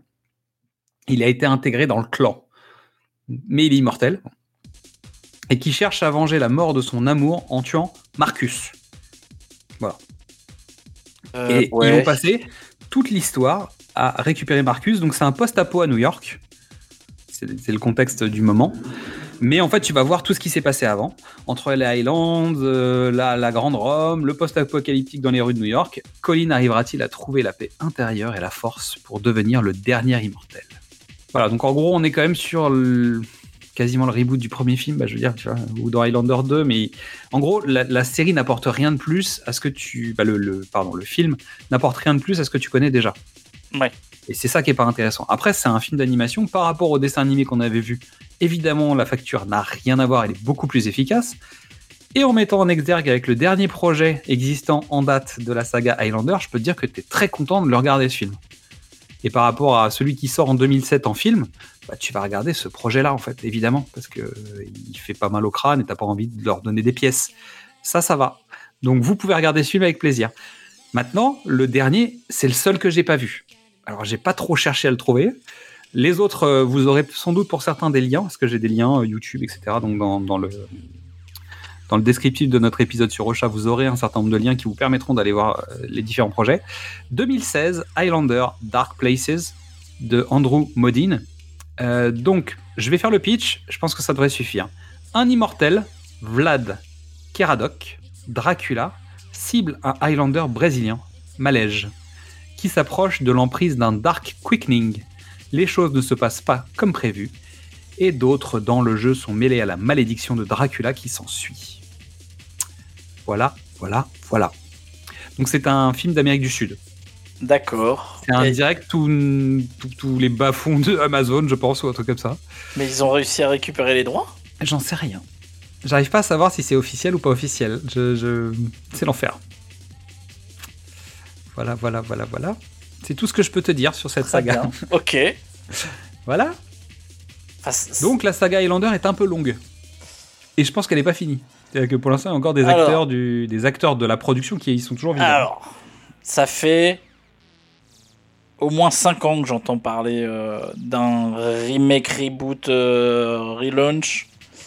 Oui. Euh, pff, on verra bien, mais j'y crois pas trop. Moi, C'était le cas de Flash Gordon aussi, hein, dans l'épisode précédent. Ouais. Mais bon, honnêtement, c'est toujours envisageable, hein, parce que vu ce qu'ils font aujourd'hui, euh, refaire Highlander, c'est pas complètement idiot.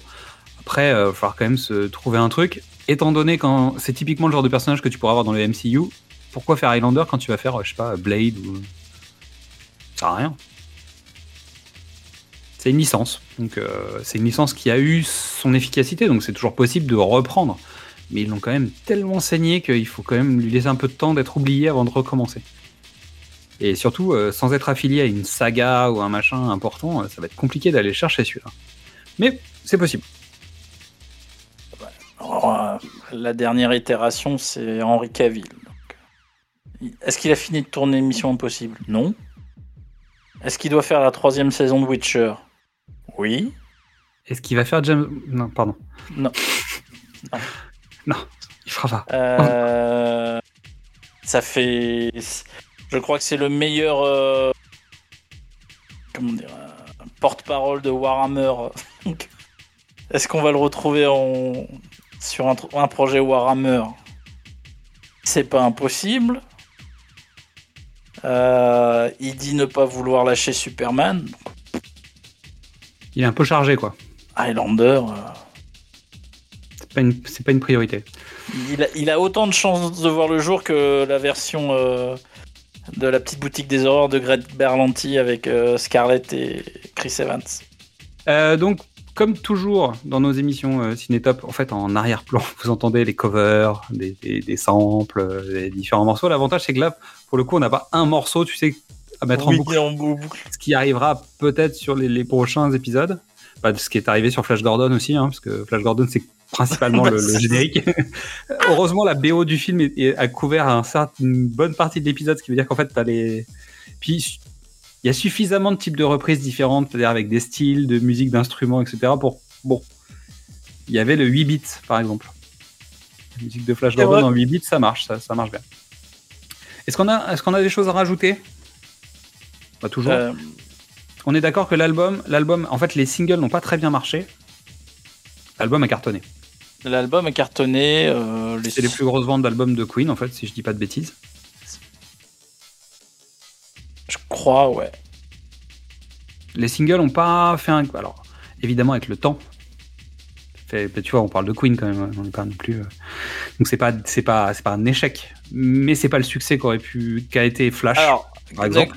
alors, Kind of Magic, ça a quand même permis un peu de remettre euh, de, une, une bûche dans la cheminée, puisque les, les précédents étaient moins bien.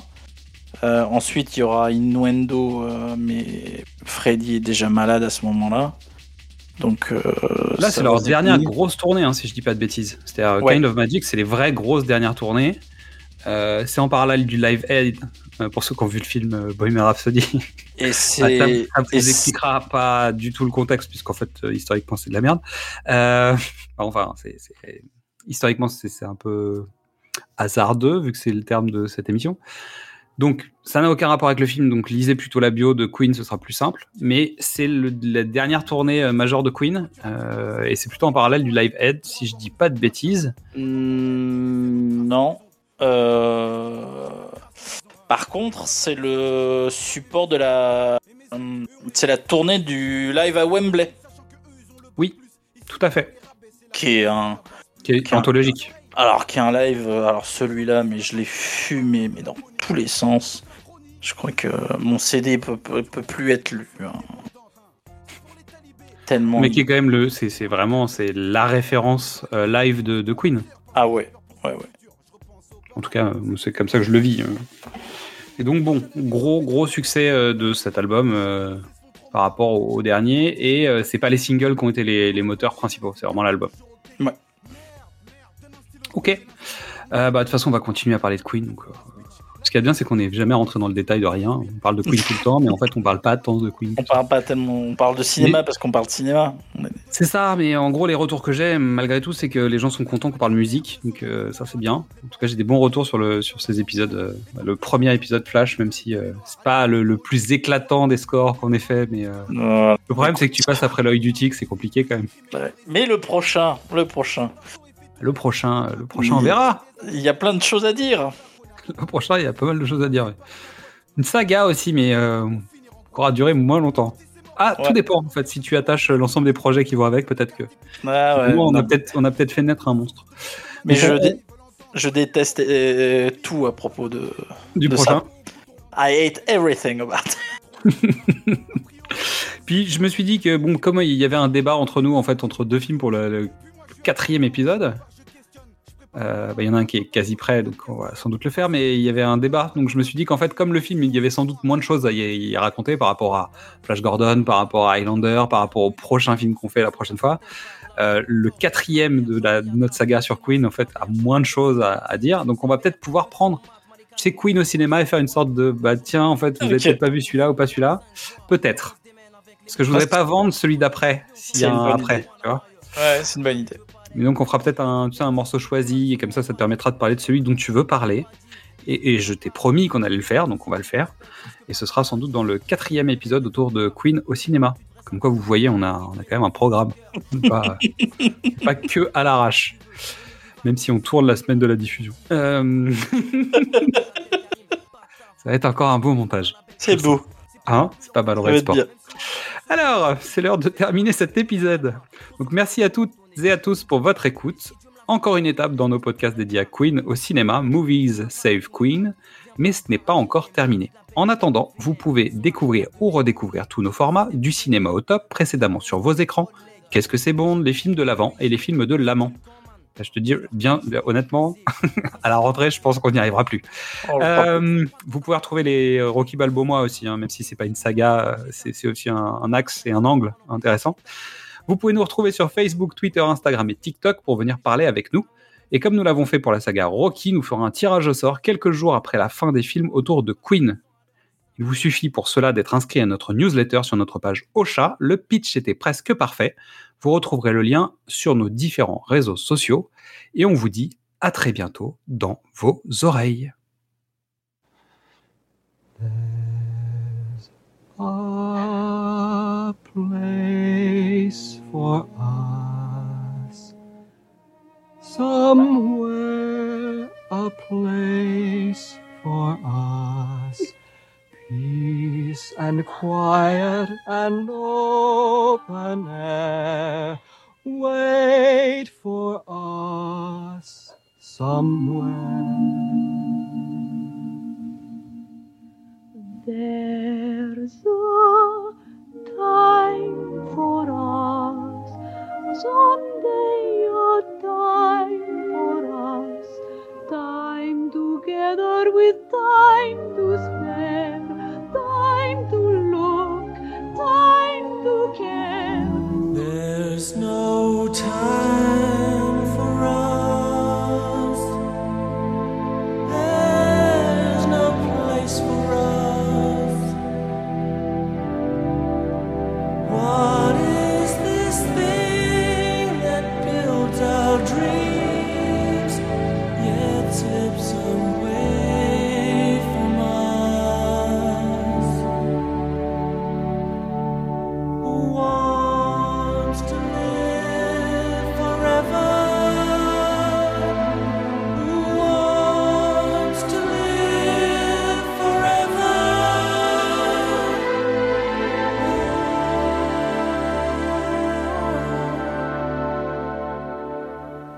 There's no chance